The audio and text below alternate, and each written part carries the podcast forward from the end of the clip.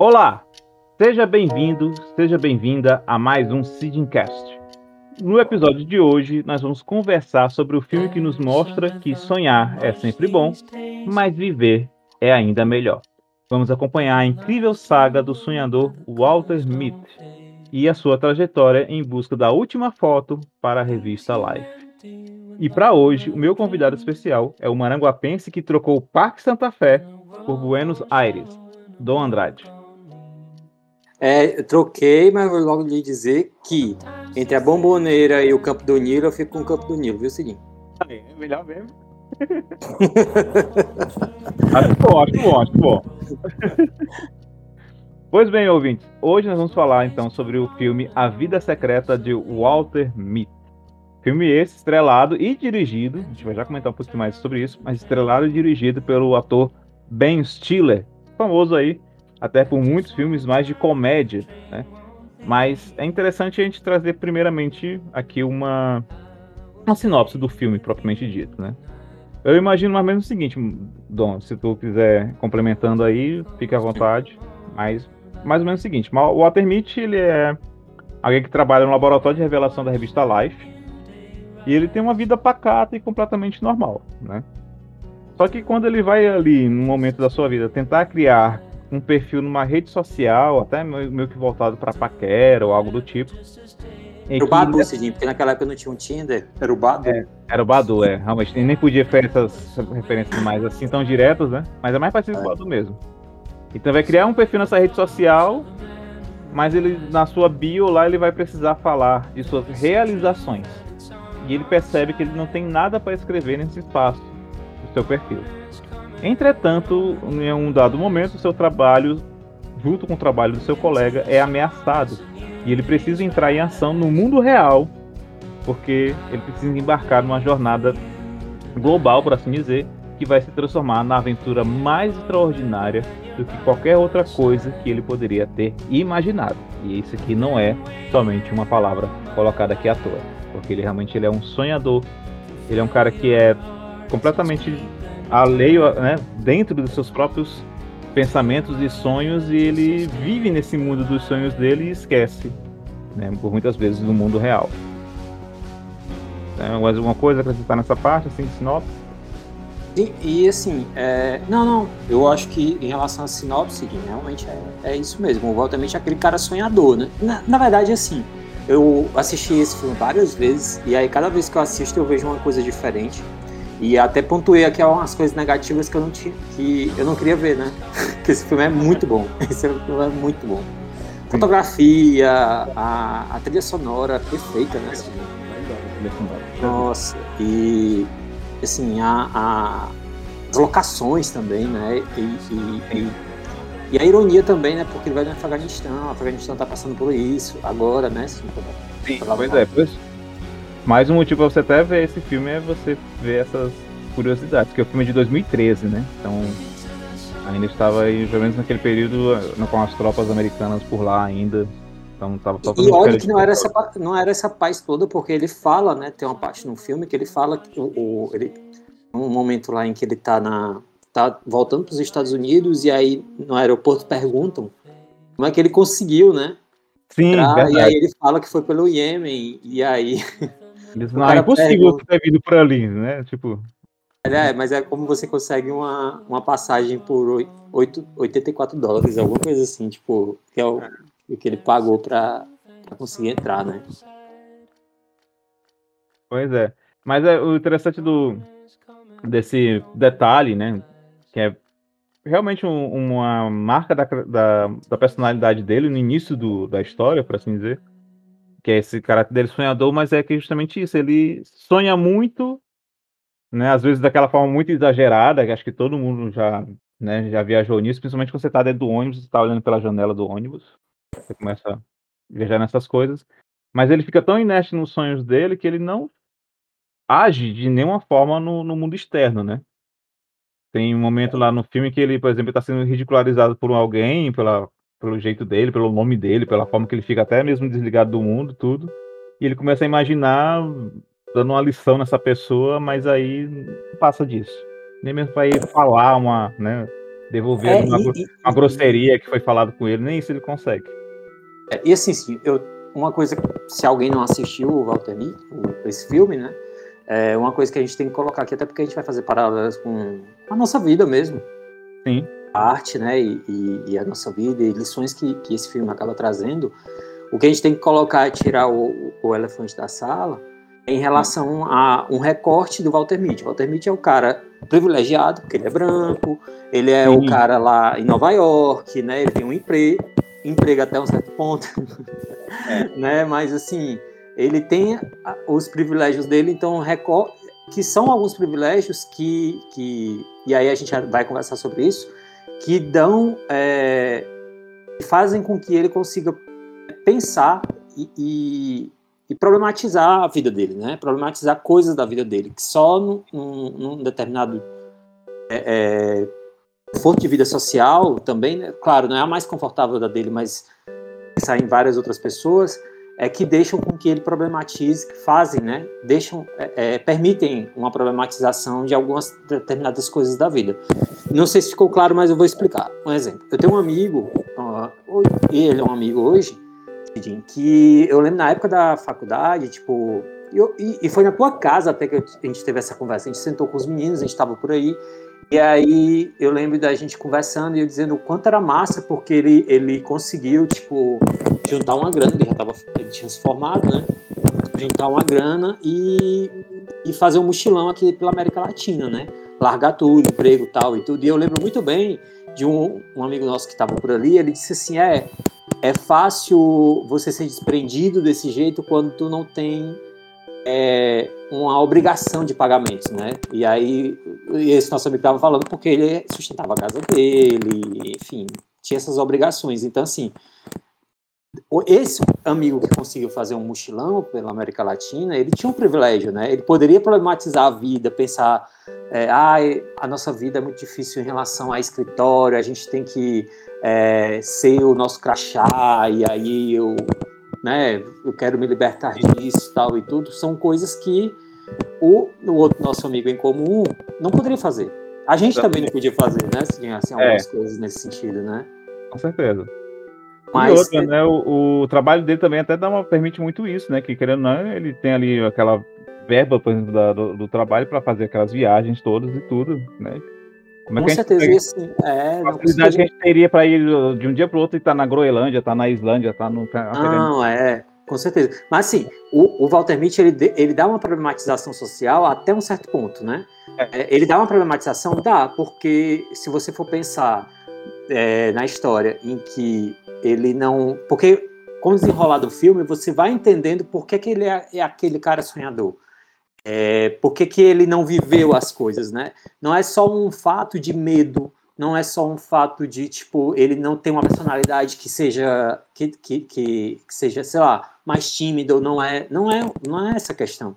Foi um ponto crucial da vida dele, em que ele perde o pai, e Sim. aí ele era esse cara radical, né? Tipo, ele mostra uma foto lá dele, né? Que ele tinha um moicano, e foi o pai dele que fez o moicano dele, e ele, ele andava de, skate. skate. Exatamente, tinha um skate. Então, assim, tudo que você não espera e, e, e pinta para o Walter Mitty, né? Uma personalidade que você você acaba o filme coloca para você ali no começo e aí ele vai desvendando é, é, é, essas coisas. Mas assim, voltando pela questão social, Cidinho, que eu digo até um certo ponto, porque o Walter Mitty ele, ele, ele, eu não sei se eu deixei claro nessa né, questão do, do social aí que, enfim, só social, socialmente confortável de uma maneira é, só determinadas pessoas podem problematizar o que fazem e o que vivem e o que são, né? Porque quando você está correndo atrás do almoço, do jantar e do que comer e do ter o que comer e alimentar alguém,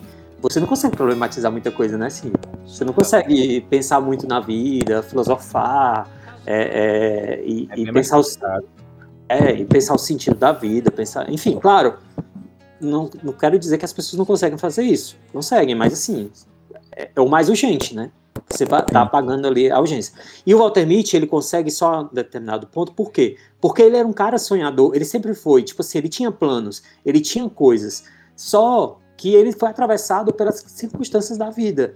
e essa circunstância da vida, quando ele fala que o pai dele morreu e eles não tinham nenhuma poupança, não tinham nada nesse sentido, ele teve que largar e abrir mão de todos os sonhos dele para trabalhar, tem uma questão social que se impõe aí em cima e ele não consegue mais problematizar, né? Assim, então, assim, ele até, não sei se eu estou deixando claro o que eu estou falando não, aqui. Eu tô entendendo, eu tô entendendo.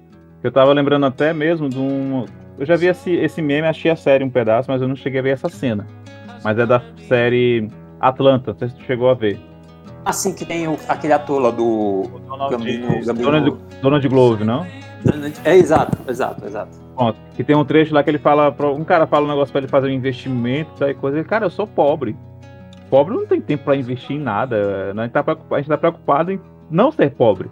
Tentar não ser pobre. Eu tenho Exato. que comer hoje. Eu tenho que comer hoje, não é em setembro. Então não, não, dá, o cara realmente precisa ali para agora, é para hoje, é para ontem. É, é, é, o cara que não conseguiu, muitas vezes, é, pronto, pegando a questão de problematização mesmo, né? Um dia desse saiu uma matéria aqui falando do, do, de uma medida do governo estadual do Ceará, é, né, sobre a questão de, de dar subsídios para jovens meninas que têm a questão da pobreza menstrual, né? Não, não tem condições de terem perfeito, né, a, a higiene, é, uhum. e tal e coisa. E tinha uma parte de gente falando no, nos comentários da, da matéria lá no, no, Facebook, dizendo, ah, meu Deus do céu, um absorvente é uma coisa muito barata, não sei o que, não sei o que. E eu, Sim, sei lá, meu amigo, eu, tenho, eu tive alunas na, na, quando eu dei aula no, no ensino ensino público, já tive alunos que faltavam na época da. quando elas estavam no período menstrual, porque elas não tinham como ir para a escola. A gente está falando de gente que precisa, primeiramente, priorizar comida, priorizar o que tem que se alimentar, Sim. E não sobra dinheiro para coisas que às vezes são básicas para a gente que tem uma certa condição, mas não tem para essas pessoas. E é muito não, fácil é... falar, ah, é muito barato um absorvente, dois reais. Sim, para você, meu amigo, para você, é super barato não vai pesar no seu orçamento, mas muita gente pesa. E é tão, é tão desculpa a palavra bosta, porque, tipo assim, ao mesmo tempo que você tá preso nesse sentido aí, de não ter um dinheiro, e aí, para se enquadrar, você, a, a, mulher, no caso, né, tem que utilizar um, um absolvente, e pelo outro lado, normaliza. É. Sim, não normaliza o, o, a menstruação. Ah, não, coisa, né? Uma galera babacona, diz, ai, nojento, ai, não sei o quê. Macho fazendo machice, né, assim. Aí. Ah, tá, a maioria, a grande maioria desses comentários que eu vi lá no. no, no... Macho. Poxa, era macho. Claro. Babacão. Claro. Nada. Macho fazendo machice. E aí, Cid, é... não, concordo plenamente contigo. Mas é, só queria tirar esse elefante da sala, assim, em relação ao social, para a gente conseguir falar, porque aí a gente consegue, né? É, ter noção de que, olha, de fato a gente vai problematizar coisas aqui, mas a gente sabe que a vida se impõe que, e que há momentos em que, tipo, o social não dá para, né? A pessoa ali, o sujeito, ele não consegue problematizar, ele não consegue é, repensar a vida, porque ele está ali na urgência, na iminência da uma questão física, né? se alimentar, alimentar outro, enfim, ter o teu trabalho, né? Exatamente. Mas, é, seguinte, o Walter Mitty, é, o filme, né? O que eu vou te dizer que na época, quando eu assisti no final de 2013, o que ele conseguiu na época, assim, e cada vez que eu assisto ele, aquela coisa. Eu já tinha te falado isso uma outra vez, é que eu não costumo assistir o mesmo filme várias vezes. Não costumo. Tipo assim. Tu falou no podcast aqui do, do, do Friends, inclusive. Vai lá, né? Se você quiser assistir, né? Vai. Exatamente. Aí, é, que eu falei, eu não, não costumo assistir a mesma coisa, porque, tipo, eu já assisti aquele filme, vou perder tempo com outra coisa. não vou assistir. Mas o, o Walter Mitty é um tipo de filme que eu já assisti várias vezes, assim, e cada vez que eu assisto, eu vejo uma coisa diferente, eu me emociono tal e tudo. E eu lembro que na época do. Quando eu assisti a primeira vez que fui no cinema, é, o trailer era perfeito, conseguiu me ganhar pela, né, pela trilha sonora, enfim, tudo. E aí eu lembro que eu assisti porque eu me identifiquei muito com o Walter Mitty na questão do sonhar. Né, do, do, imaginar demais, assim, de estar tá vivendo. Só que aí, sim, eu percebi agora que, diferente de mim, o Walter Mitty, ele não é um cara que remói as coisas. Ele só imagina é, é, atuando diferente é, é, do que ele está fazendo ali naquele momento. Ele não remói ele não tá remoendo, assim, tipo, ah, eu devia ter feito assim, assado. Isso é o que eu faço.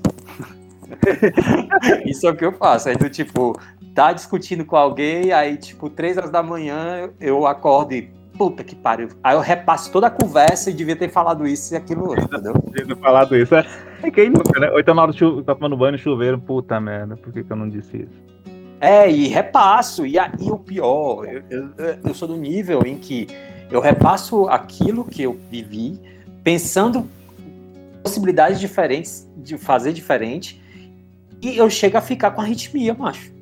Então é muito é, né? eu, de ficar puto, de, de deixar a emoção vir, como se eu estivesse vivendo aquela coisa.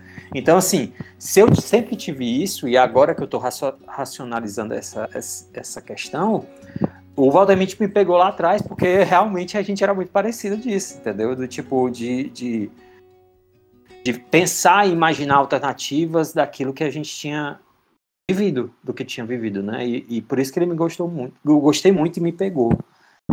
E tu? Pronto. Cara, eu, eu lembro, né, Mardônio, que no caso, quem me indicou assim fortemente o filme foi justamente você. Que eu não tinha assistido, né? Eu acho que eu, na época eu nem sabia que tinha esse filme. E tu chegou pra mim, cara, tu tem que assistir, tu tem que assistir, tu tem que assistir.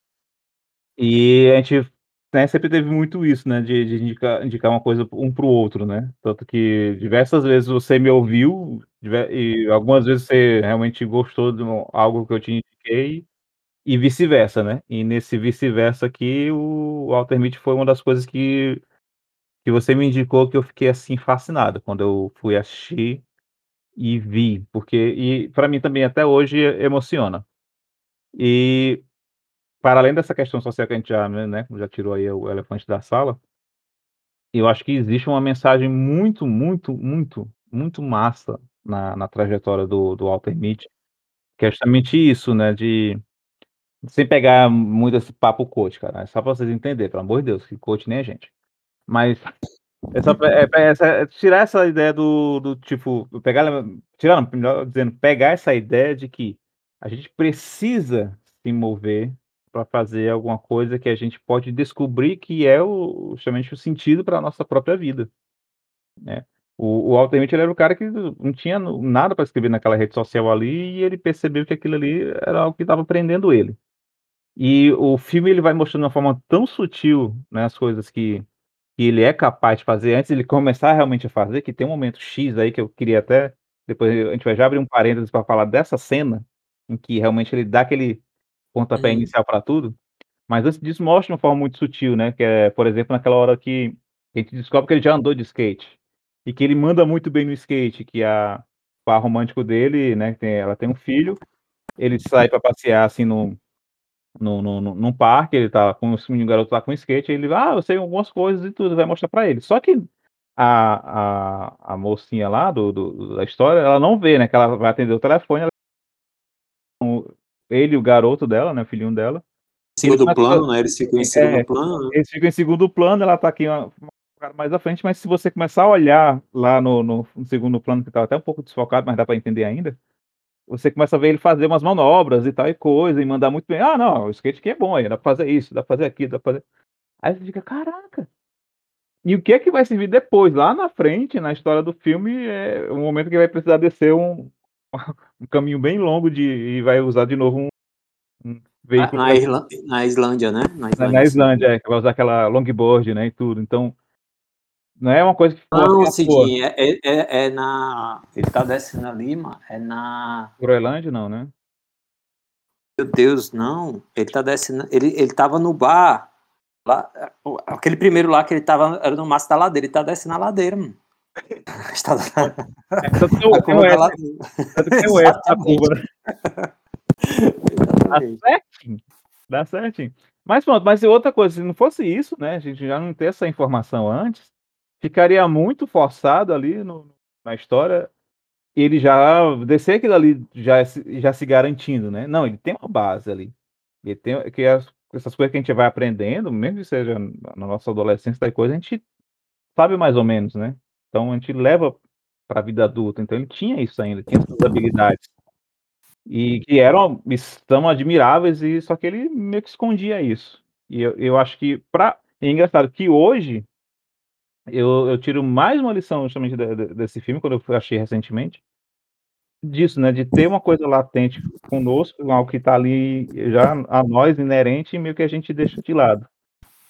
É, vou abrir uma, um, um, momento aqui, mais na frente, para a gente falar de, de, de, coisas que a gente pode ter se inspirado e que nos inspiram ainda hoje para poder seguir em frente, até descobrir coisas novas sobre nós. Aí eu vou abrir um parênteses sobre uma coisa mais atual, né?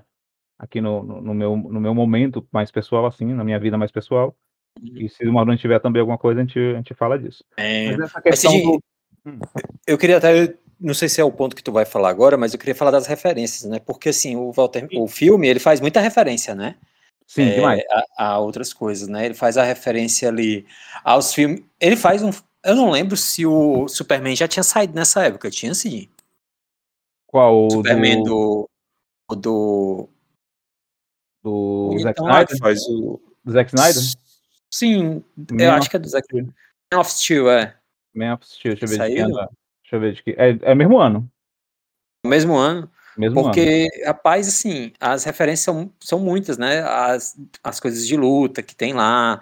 E aí ele faz a referência também a, a uma. A uma vida nerd, né? Porque aquele, aquele bonequinho lá, né? Assim, também é muito anos 80, aquela coisa ali. Eu, eu, não, é, eu, eu, eu, não conheci na minha infância, que dali, nunca tinha visto aquele boneco, mas já tinha visto propagandas, né? É, é, daquele boneco lá, né? Que é o Stick Puxa lá, Sim, é o. Ah, quem tá ouvindo, né? É um boneco que tem dois bração, assim, tipo, é um boneco como se ele fosse um de, lutador.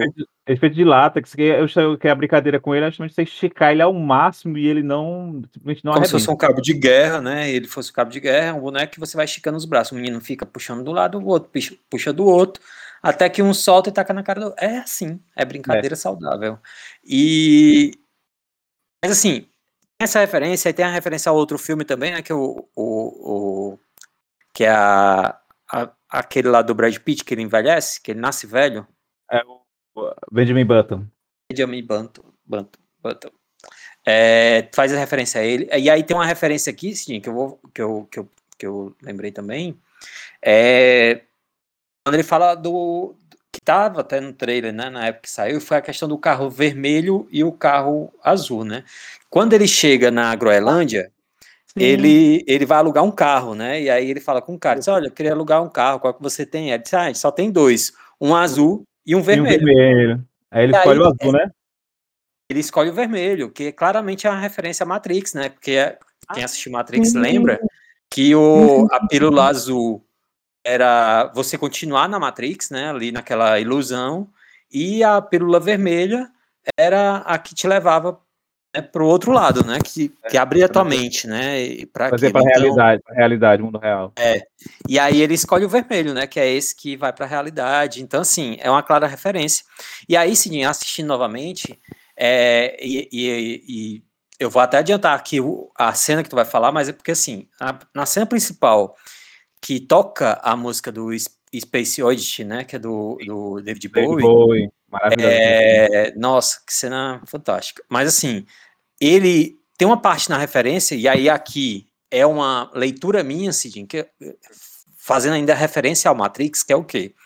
Tem uma parte, uma estrofe lá do, do Space Oddity que eu vou ler aqui, é, que aí eu faço a referência do azul e do vermelho de novo. Que é, bem, o Space Oddity ele fala, né, do Major Tom, que é um astronauta, que ele tá indo e ele tá falando com a base, né? Isso. O tempo todo, né? E aí a, a, a música é essa conversa, né?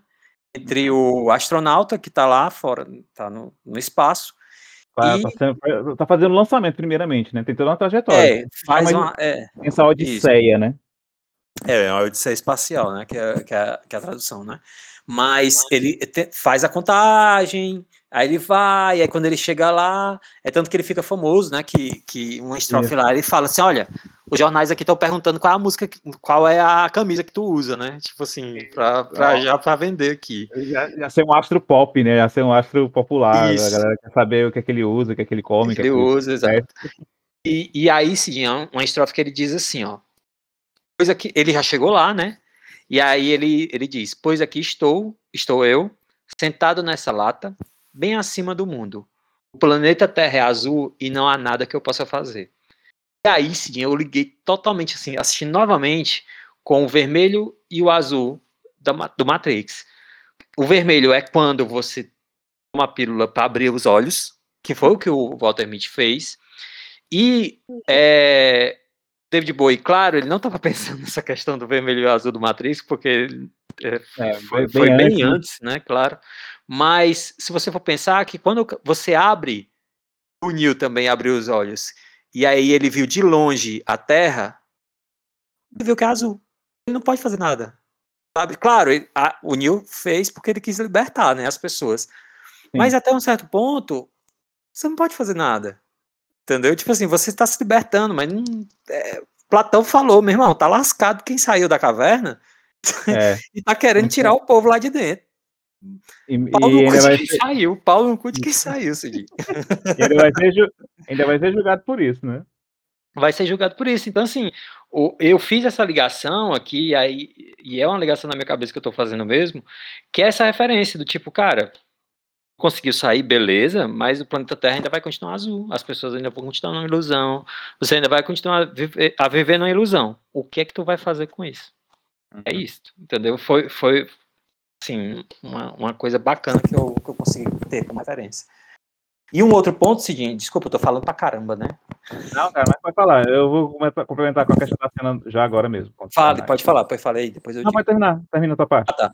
Outra parte, Cidinho, é quando quem assistiu o filme sabe que, tipo, ele, ele foi atrás de um fotógrafo porque tá. A revista, o, o a revista que ele tá trabalhando, ela vai transformar, vai deixar de ser física e agora vai ser digital, né? Então toda a empresa vai ter uma modificação. Ele trabalha no pior canto possível, que é trabalhar com, com a. Revelação com a, de negativo. Revelação de negativo, né? No Guanabara, ele trabalhava lá. E aí, ele fez estágio lá. E, e aí ele tá, ele tá ali trabalhando, e aí ele recebe um, um negativo que claramente não, o cara lá, o, o fotógrafo. Não, não, não, é, negativo, não é negativo, Mardoni. Né? Na verdade é que ele tem lá o que os negativos, cada um tem um. Ele separa lá nos quadrados, né? No, no fotograma, melhor dizendo, que é como se fosse cada pose, né? Só que eles colocam em separado. Aí tá faltando uma desse último filme que o cara fez.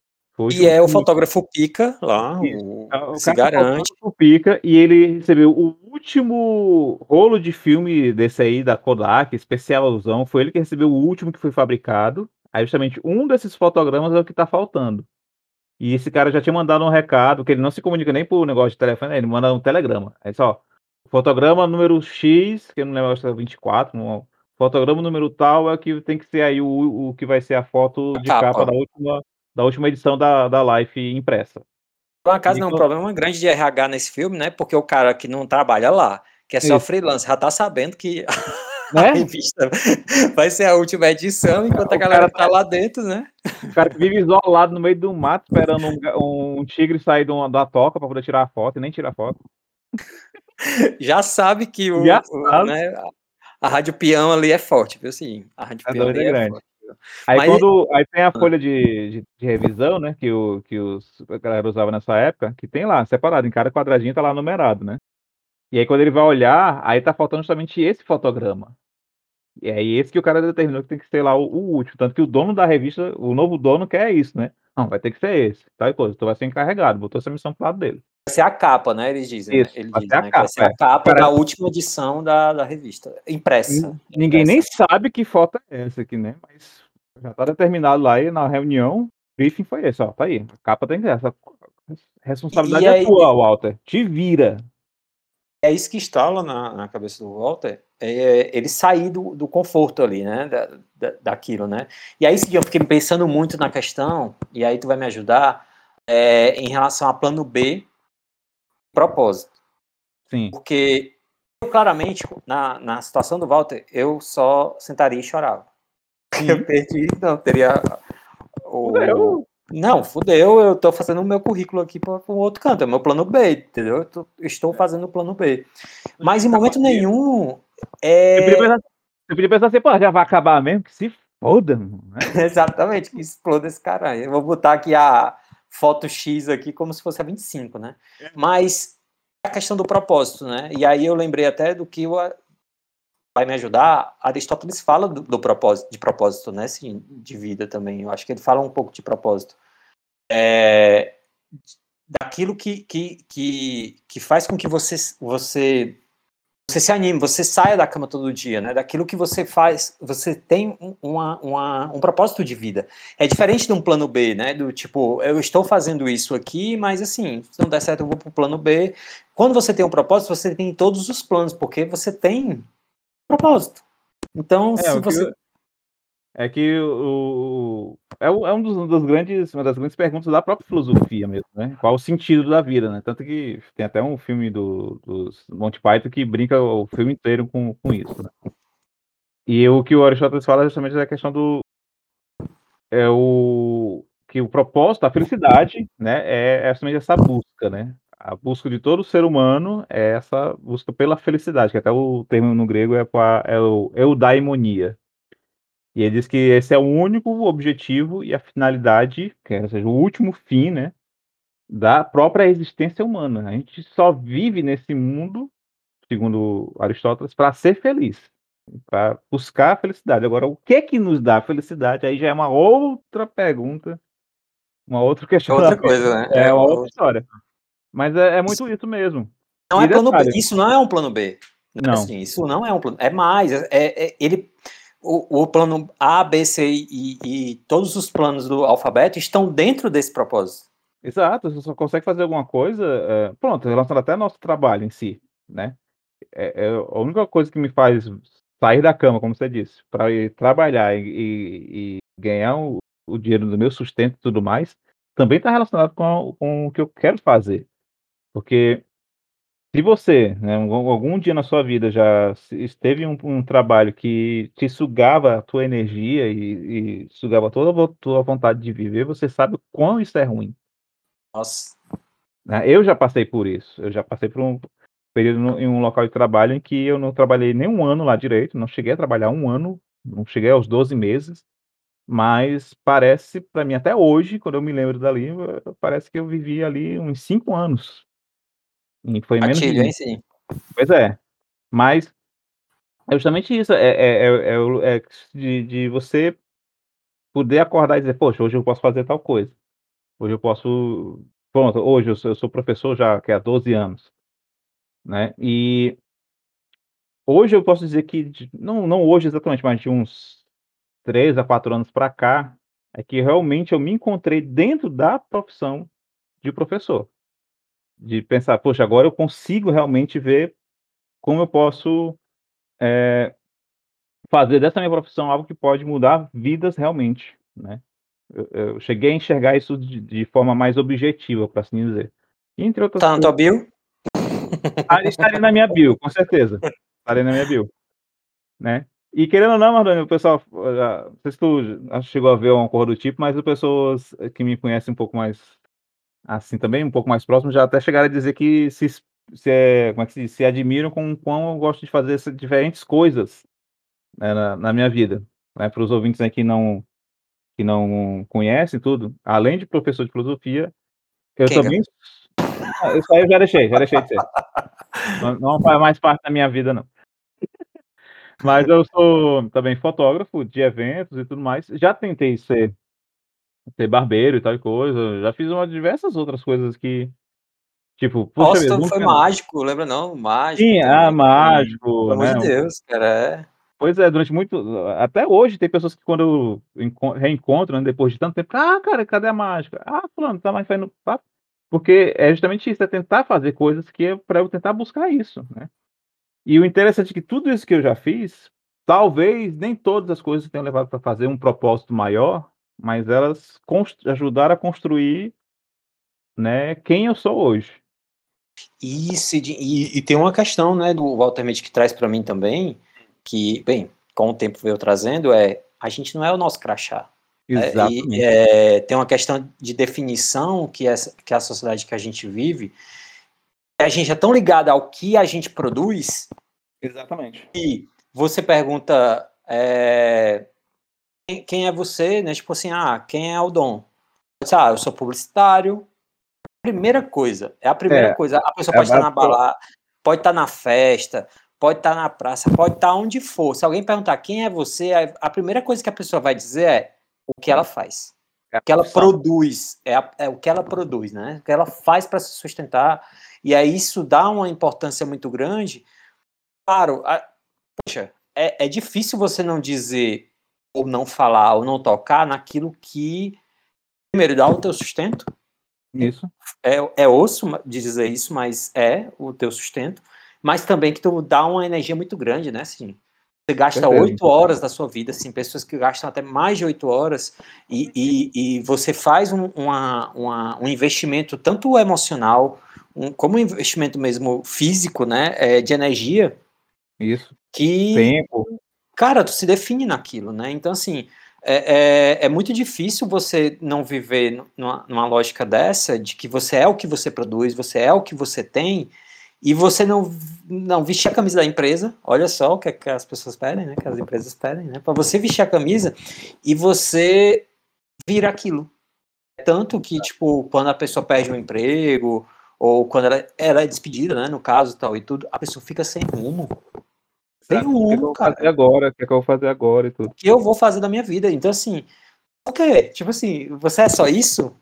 Falou aí o seguinte, tipo, tu foi professor, tu é professor, mas, tipo, foi mágico, é fotógrafo também, é filha da Dona Maria, entendeu? Tipo, tu gosta de dirigir, tu tem dois Exato. sobrinhos, é mais do que é a tua mais que isso, né? É, é, mais do que cabe no teu crachá e no, no, no meu crachá. Pois é, inclusive, pegando um, justamente um período da minha vida mesmo, né? O... Só para dar um exemplo no caso, né? Quando eu saí desse local aí de trabalho que que nesse local, só para resumir coisas, coisas aí que estão previstas, né, Mardão, para a gente falar num episódio aí sobre. É, tem um episódio aí só de, de gatilhos de trabalho, né, Cid? Com, com The Office, né? Exatamente. né? A gente não faz nada agora porque tem mais outro convidado que vai estar tá, já está agendado para também vir no dia. Mas pegando né, um período depois disso aí, porque nesse local de trabalho eu sofri assédio moral, eu sofri uh, facada nas costas, né, no sentido figurado tinha uma pessoa que trabalhava comigo que se mostrou durante muito tempo amigo, amigo, amigo, amigo, amigo. E aí, num dado momento que essa pessoa precisou é, passar por cima de, de mim e de mais outras pessoas dentro do trabalho para poder subir lá dentro desse, dessa, dessa empresa, ele o fez e fez assim na frente de todo mundo. Saca? E, e foda-se, né?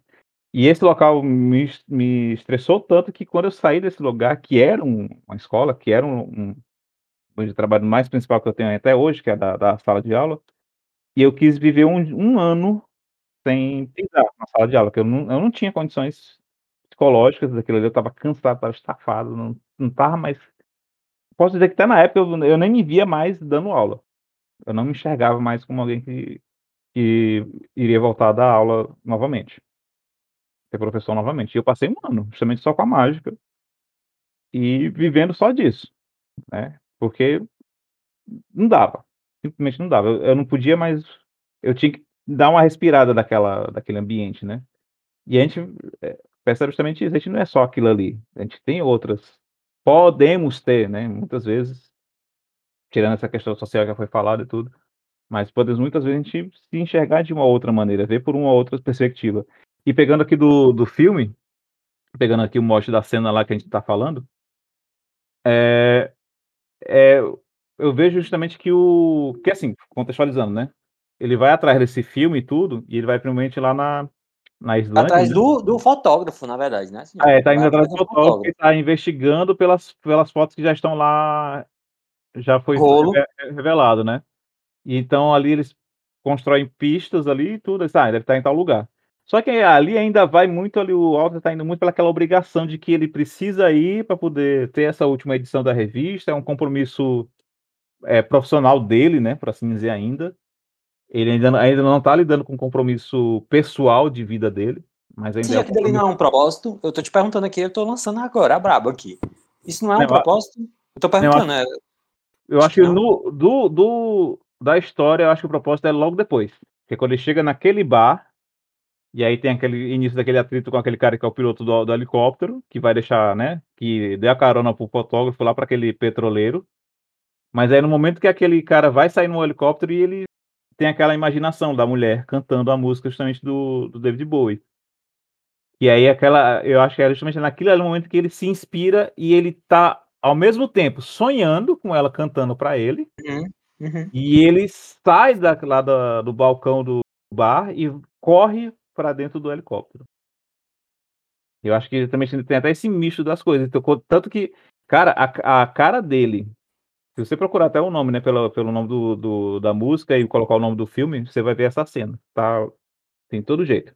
Mas a cara dele, quando ele salta né, do chão pra dentro do helicóptero. Não acredita, ele não tá acreditando, né? É, ele não tá tipo, acreditando. Peraí, eu fiz isso, é a cara dele, é, eu fiz isso. Então ele ali ele saca que ele pode ser capaz de muito mais coisa, né? E é engraçado Isso, quando é. o, piloto pergunta, tá confortável? Ele, Putz, não! cara. Tu tá confortável? Não! Se segura. E foi uma, uma, coisa que eu anotei exatamente aqui, sim, foi isso, sabe? Porque, assim, ali é uma quebra, né? Isso. É, um, é uma mudança de, de, de, da vida dele, de sentido da vida também. E aí, essa pergunta do piloto é perfeita. Você tá confortável? Ele, não. Ah, então se segura.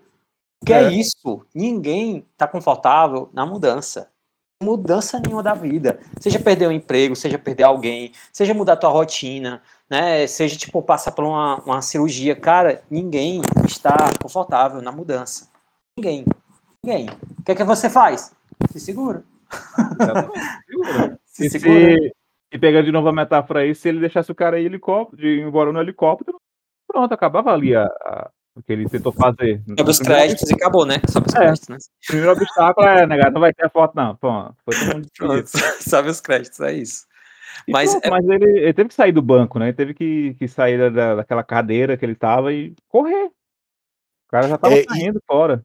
Isso. E Cidinho, eu fiquei pensando muito também na questão, porque assim, é, eu trabalhei num, numa, numa empresa em que aos poucos as pessoas foram sendo desligadas, não é porque eu era o fodão e fiquei, não é, mas assim, eu quase desliguei a luz do, eu, do setor onde eu tava, né? E ele passou por um... É, exatamente. E assim, é, aquele processo lá que tem no filme, eu meio que vivi aquilo, porque um dia, uma sexta-feira, eu tava uh, viajando a trabalho. Quando eu voltei na segunda, eu já não tinha mesa, já não tinha as coisas, estava trabalhando em outro setor. Sim. Desse jeito Obrigado. que aconteceu. Então, não estava confortável, eu só me segurei. Não tava. Pois é. Mas eu, eu, e eu me segurei porque eu tinha um propósito maior. É que o Cidinho sabe qual é o propósito, tipo, que era outra coisa. Então, assim, aquilo dali, é, é, do que estava rolando, do que estava acontecendo, e aí, tipo, se me mandasse embora, é, é seria tranquilo. É, seria tranquilo também, não, não, não seria um problema. Mas, porque eu tinha uma outra, um, um, um outro, né, um outro plano, eu tinha uma outra questão. Mas, questão assim, tipo, tinha um outro propósito, né? Não era só ficar ali. Mas é você pensar que várias outras pessoas, cara, que saíram arrasadas, e você vê que são, são pessoas, né? Com, com família, e nem todo, mundo, nem todo mundo tem um, um ou, ou, teve uma oportunidade de pensar um propósito para além daquilo, né? Eu lembro, assim, muito do meu pai, e aí isso tu passou também, que era assim, dizer, olha, tu tem que estudar para passar em concurso. O meu maior temor, Cidinho, era do tipo assim, meu irmão, vou ter que fazer o resto da vida disso aqui. Porque na minha cabeça era do tipo assim, se eu passar no concurso, eu vou ter que morrer morrer fazendo isso, porque tipo, é, é uma, né, é a é a estabilidade que ela é, é, é a ilusão da, da disso, né, de ter essa segurança financeira, essa segurança de não sair desse trabalho, né? Mas muitas Exa vezes, é, muitas vezes é até melhor a gente sair, cara, tá louco. Não, e quantas pessoas da nossa geração, né? Porque isso é uma questão geracional também, né, Cidinho? Porque a galera que vem aí, a galera que tá, que, é, teu sobrinho, né, os teus sobrinhos tal e tudo, essa galera já pensa diferente da gente, viu? Essa galera aí, eles já querem assim, meu irmão, eu vou trabalhar feito égua, eu ser feliz no meu trabalho. Não, vou ser feliz no final de semana. vou ser feliz nas minhas férias. É diferente da nossa geração que já não que quer ter um propósito dentro do trabalho, né? Do tipo, olha, eu quero ser feliz é aqui, né? Tipo, fazer uma coisa que eu acredito. Eles não. Essa geração aí que vem, eles já não querem isso. Então, assim, é uma questão geracional. O Walter Mitty foi um filme que conversou muito com, com essa geração, que é a minha, que é a tua, e de várias outras pessoas. E na época, e aí tu até lembrou disso também, tem uma. É, muita gente é, criticou dizendo que era uma questão. É, trazer uma mensagem muito coaching e tal, e tudo, né? É, de vai para cima, né? Tipo, ah, viva a vida, aquela coisa toda. Mas ele conversa muito com a geração, né? Que, que, que busca um propósito, né? E a, a gente ainda tá nessa, ainda estamos buscando aí. Eu tô, tô no meio do mundo seguindo. Estou aqui é. buscando o meu propósito. A minha, a minha principal crítica à questão mais coach das coisas, não, acho que nem usam tanto esse filme. Não, não vi até hoje ninguém dessa galera mais coach usando o filme em si, não. Mas é justamente isso que tu falou agora, por último, ainda tá em busca, né? Porque uma coisa que às vezes a gente vê muitos caras vendendo, tipo assim, ah, você vai tentar, você vai acreditar e você vai conseguir, e pronto. Depois, e vai conseguiu? O que é que se faz? Boa vida. É, pois é. Saca? E falou muito agora do, dessa questão também do de ter já outro propósito e tudo mais. Eu, eu pensei até no, no, do emprego que tu falaste, no caso, né? E eu pensei até justamente numa coisa também, que muitas vezes está até independente da questão financeira. Porque muitas vezes está muito ali num lugar confortável por conta disso também. Tu falou do concurso público, mas eu posso pegar outro paralelo desse outro trabalho que eu tive, que era um lugar que pagava muito bem professor. Hum, entendi. Pagava, pagava muito bem. Teve uma. Só vou ter ideia, Mardoni. Acho que eu nunca cheguei. Não sei se cheguei a comentar contigo na época e tudo, mas um acontecimento na época que o notebook que eu tinha, na verdade, era, na época ainda era o net, né? Era mais prático pra gente. Eu tinha um netbook e esse netbook é, deu um defeito que não tinha mais como consertar ele e tudo. E foi na época que eu tava trabalhando lá e eu simplesmente pensei, assim, era tipo assim, dia 20 e pouco do mês e tudo. Eu, pô, beleza, vou esperar chegar o salário do mês que vem e vou comprar. E eu comprei à vista. Oita, bichinho. Comprei à vista que ainda me sobrou dia para pagar minhas contas daquele mês e ponto, eu não passei nenhum, nenhum aperreio financeiro naquele mês. Comprei um, um computador à vista e não passei por dificuldade financeira. Mas não paga o, a nossa saúde mental, cara. Não, não paga.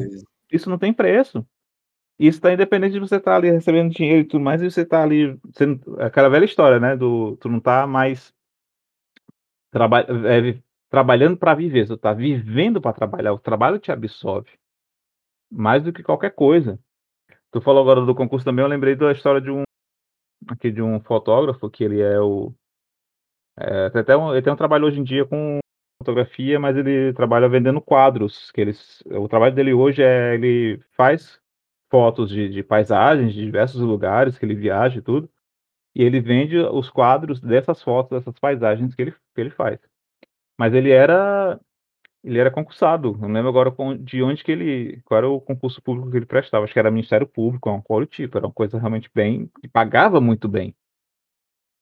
E ele começou nessa questão da fotografia meio que por brincadeira e foi ganhando gosto, ganhando gosto, ganhando gosto. E aí ele começou a tentar fazer essas coisas de vender quadros e tal.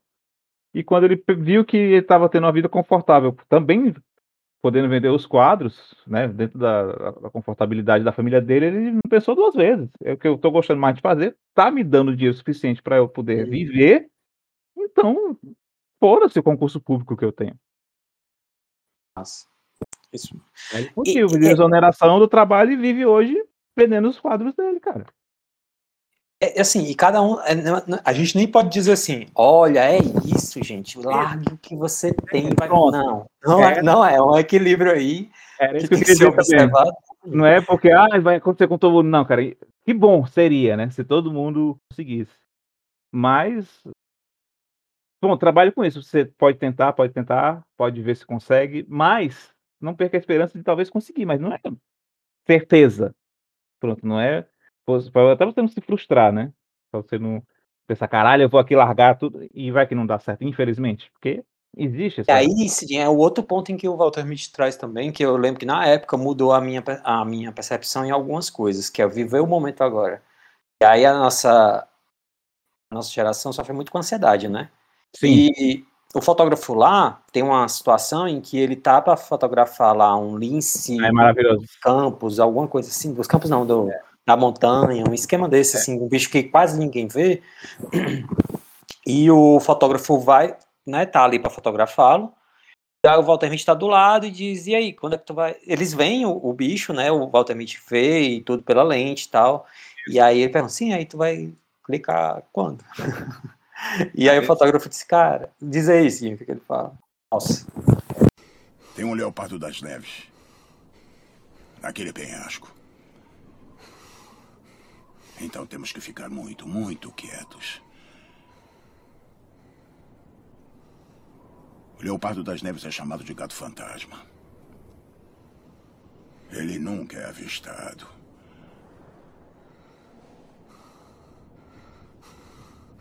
Gato fantasma? As coisas belas não pedem atenção.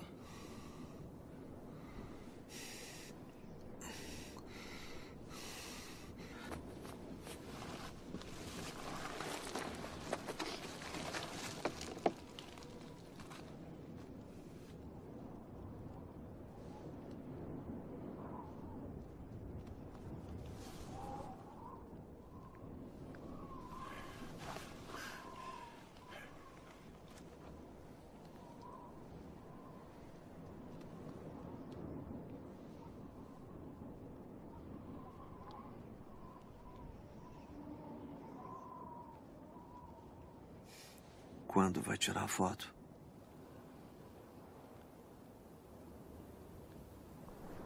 Às vezes não tiro. Se eu gosto de um momento, quer dizer, eu, pessoalmente, não gosto de ser atrapalhado pela câmera. Eu só quero ficar nele. Ficar nele? É como está. Bem aqui. Ah, já se foi. Já se foi.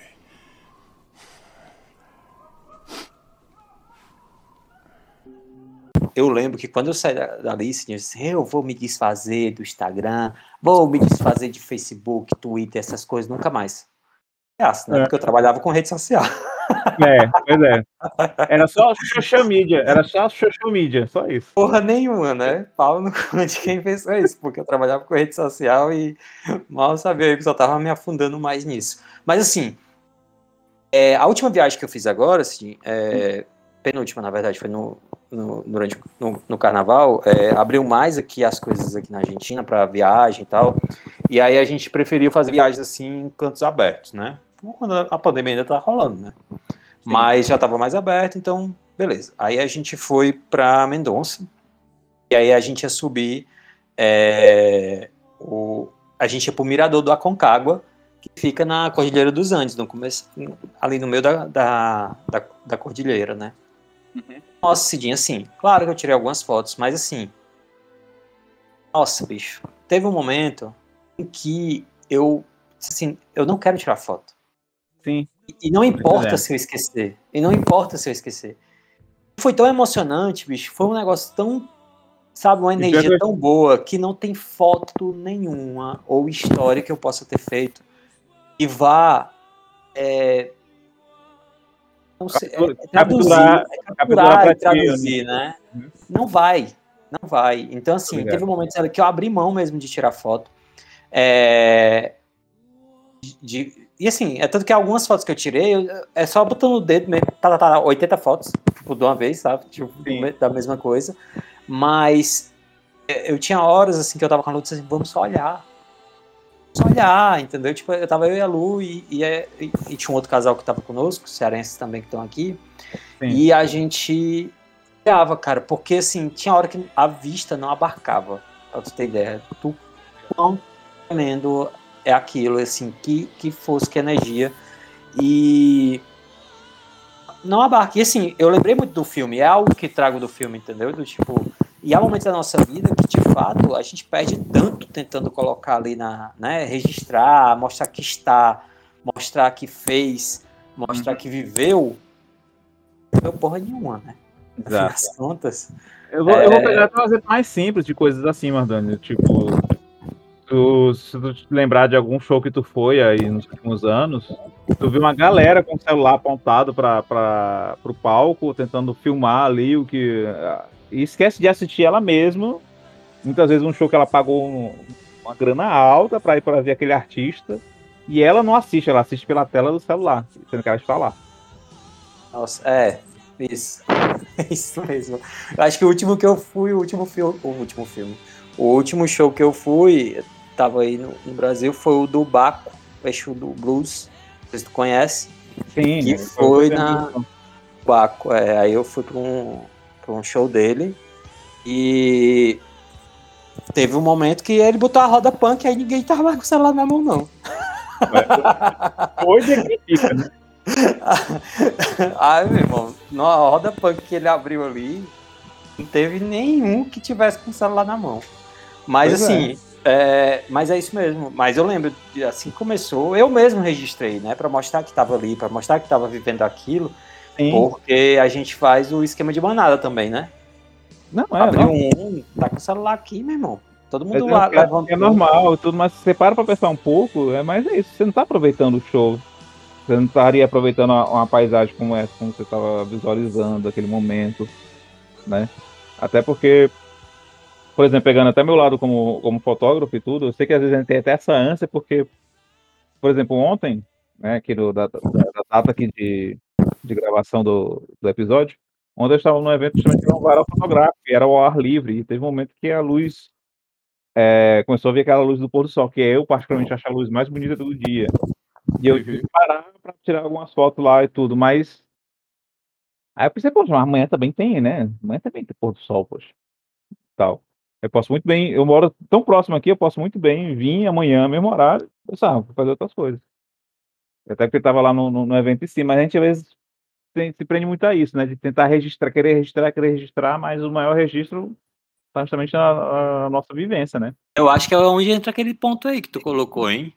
Pois é, do, Sim, do, do, que é justamente o que a gente estava querendo trazer aqui, né?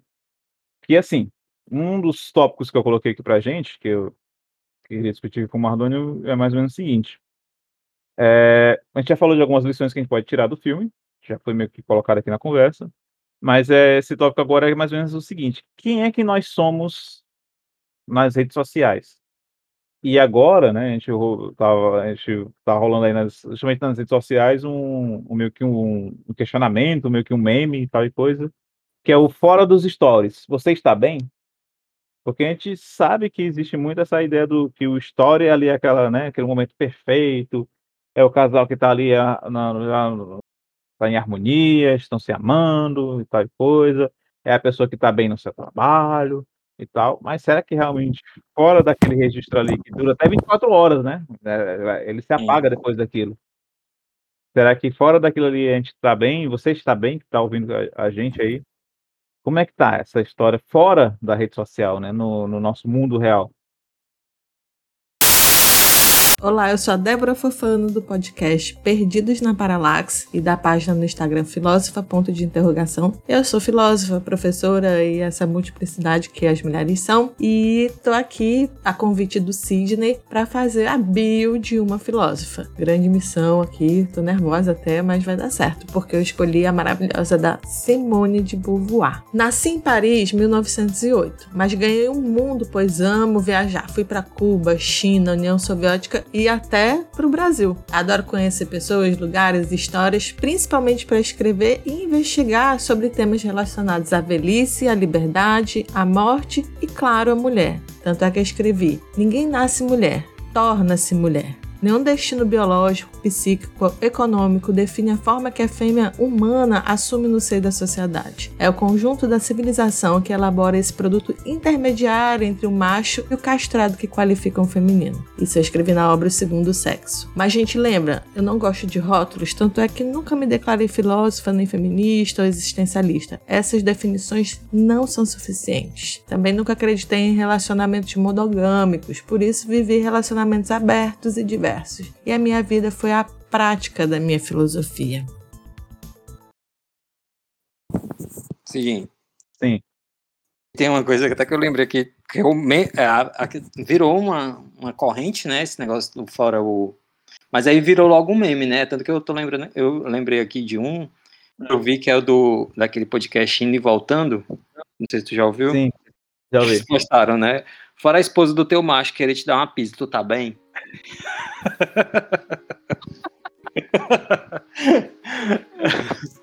Aí já teve até umas respostas também, né? Que foi. Pô, nem nessa história eu tô bem, como é que eu vou estar bem fora? Ou então, assim, fora os boletos, tá bem? Vários memes, né, que vieram a Pois partir disso. Mas, mas Cidinho, é, uma coisa que tu, tu colocou e, e a gente falou do crachá, porque, assim, o tempo todo a gente tá se delimitando, né? Tentando limitar, né? O que somos, o que... Né? E, e- e essa questão... é, a gente é con- confrontado, confrontado é, agora mais, né, em relação às redes sociais e tudo, o tempo todo, para saber quem a gente é. Exato. E o que é mais osso, porque, tipo, eu não sou o cara que tu me conheceu, por exemplo, sim, né? Eu, tu, tu não é mais o cara.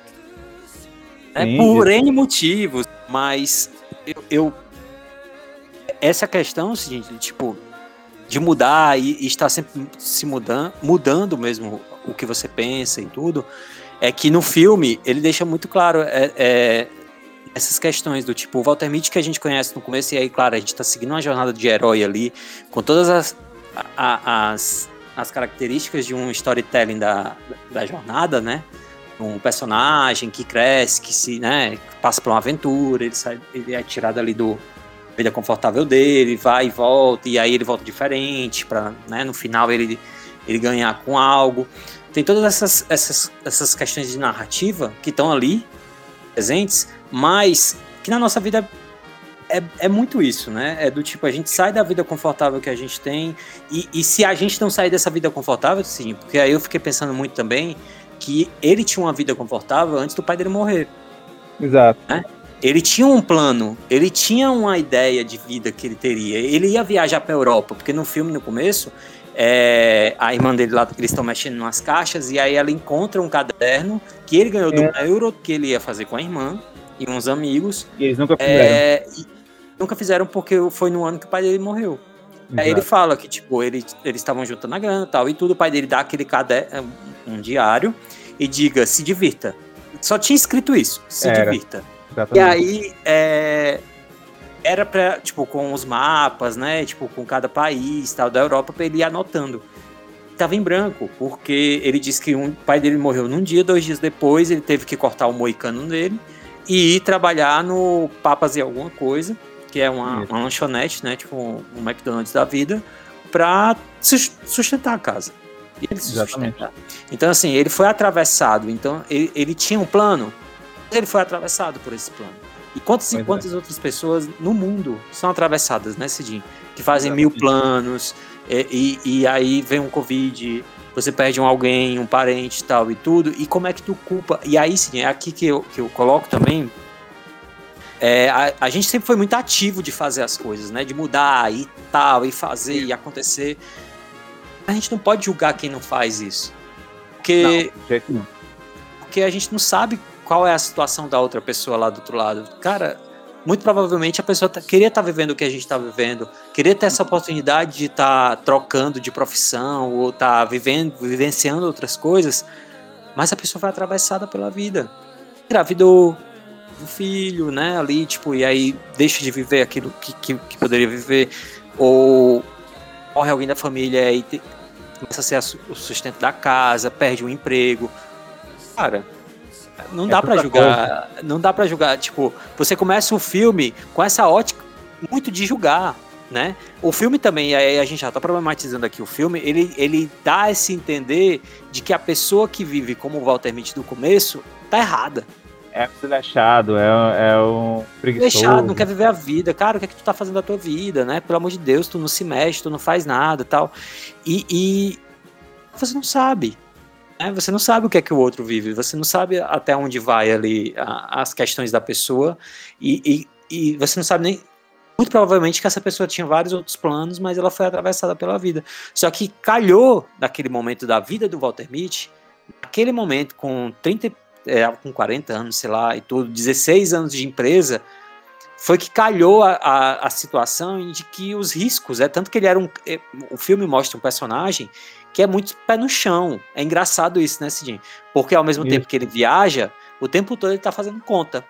Ele tá vendo ali se as contas estão dando certo. Mostra o filme, no começo do filme, ele tá fazendo umas contas, ele tá colocando um caderninho ali é, do canto onde a mãe dele vai morar, é, a mudança do, do piano, e aí ele é o cara ali das contas, e aí quando ele tá lá na Islândia também, ele tá fazendo as contas também por causa da viagem que ele fez e tal e tudo. Exatamente. Ele é muito pé no chão, mas engraçado que para outras coisas da vida dele ele viaja, mas é, não é, na verdade não é o engraçado de cômico, né? Ridículo, é irônico, não, é, é, irônico. É o né? interessante, o interessante. É interessante. Mas eu acho que talvez Cidinho, ele seja viajandão desse jeito, porque ele tem que ser muito pé no chão para outras coisas. Exatamente. E aí é a única maneira de ele conseguir ir pra uma coisa. Porque assim. E até talvez de realizar alguma coisa no sonho ali, né? Que, por exemplo, naquela hora Sim. que o. Logo no começo lá, que aquele. Que o dono, né? O novo dono da revista chega e começa a zombar dele. A gente, né? Uma situação real, ele não poderia partir pro confronto físico com aquela pessoa, né? É o chefe dele, seria demitido ali na hora, seria até preso, se fosse o caso. É, então é melhor tem... ele é melhor ele imaginar ali o confronto na cabeça dele e se realizar por ali do que ele partir realmente para. E tem uma, uma, uma, outra merda da, do mercado, seguinte, que nos é colocado, que é a inteligência emocional. Que o tempo todo a gente tem que ficar negando as emoções, como se a gente não fosse um ser Sim. motivo. Cara, tu passa oito horas com várias pessoas durante anos, vivendo a tua vida, dividindo coisas com pessoas ali, raivas, frustrações e coisas da tua vida, tu tem que chegar numa reunião e tem que ter inteligência emocional, tem que negar é tudo aquilo que tu tem dentro de é, tu. É ter sangue de barata, por assim dizer, né? E abafar tudo aquilo, porque não é inteligente pro mercado, porque isso não produz. O, tem que ser racional, ou seja, robôzinho de novo, né? Robôzinho Exatamente. lá do é, na verdade, o, o, o, sistema robótico ali do, do da tempos, tempos modernos, né? O Charlie Chaplin. Que... É a ovelha, né? Até, até no, na abertura do Tempos Modernos tem essa, tem essa transição, né? Você vê ali as pessoas saindo do metrô e ele, ele faz uma transição de, de ovelhas saindo do, de um curral. Então tem muito Exatamente. isso, né? É aquela coisa muito automática. Quantas vezes na vida a gente não foi realmente pro trabalho, já já passou por etapas da vida que a gente só fez no automático, cara. Acordei, fui trabalhar, passei o dia trabalhando na frente do computador, ou na linha de produção de uma empresa, tal coisa. Tocou o sinal, voltei para casa, só jantei e fui dormir. E no outro dia a mesma coisa. E no outro dia a mesma coisa. Então, é muito ah, isso. Assim, vou te dizer, a, a minha maior frustração, não é frustração, mas assim, caída de ficha, daquelas enormes, tipo aquela do, do do cartoon da, da Laerte, em que a ficha tá caindo, a grande ficha vem caindo lá da atmosfera. Tu lembra desse cartoon, né? Desse... Adoro, adoro. A da grande Laerte. ficha, um dia ela cai. Um dia ela cai, aí, né, tá os quadrinhos lá descendo a, a, como um meteoro, né, a ficha. Quando... É, não, não me disseram, mas é quando uma pessoa que fazia um trabalho igual o meu, de mídia social e tudo, é, numa outra empresa, é, uma pessoa pegou e falou que a pessoa era paga só para apertar alguns botões. Eu escuto isso na, eu escuto isso na fotografia comigo. Né? Não, mas assim, não foi nenhuma frustração do tipo assim, meu irmão, essa pessoa não tá reconhecendo meu trabalho. Não foi. Foi do tipo, realmente, eu só estou apertando alguns botões. Tá ligado? Sabe, tipo, é, é, eu todo dia eu saio da minha casa para apertar alguns botões aqui. Porque, ah, é tela, é touchscreen. Não, é botão. Até no, até no touchscreen a gente constrói botões, a gente aperta em botões ali. O botão para ligar, para desligar, para dar like, para dar não sei o que, são botões. A gente chama de botão também. Então, mesmo a pessoa trabalhando na coisa mais digital da vida, apertando botão.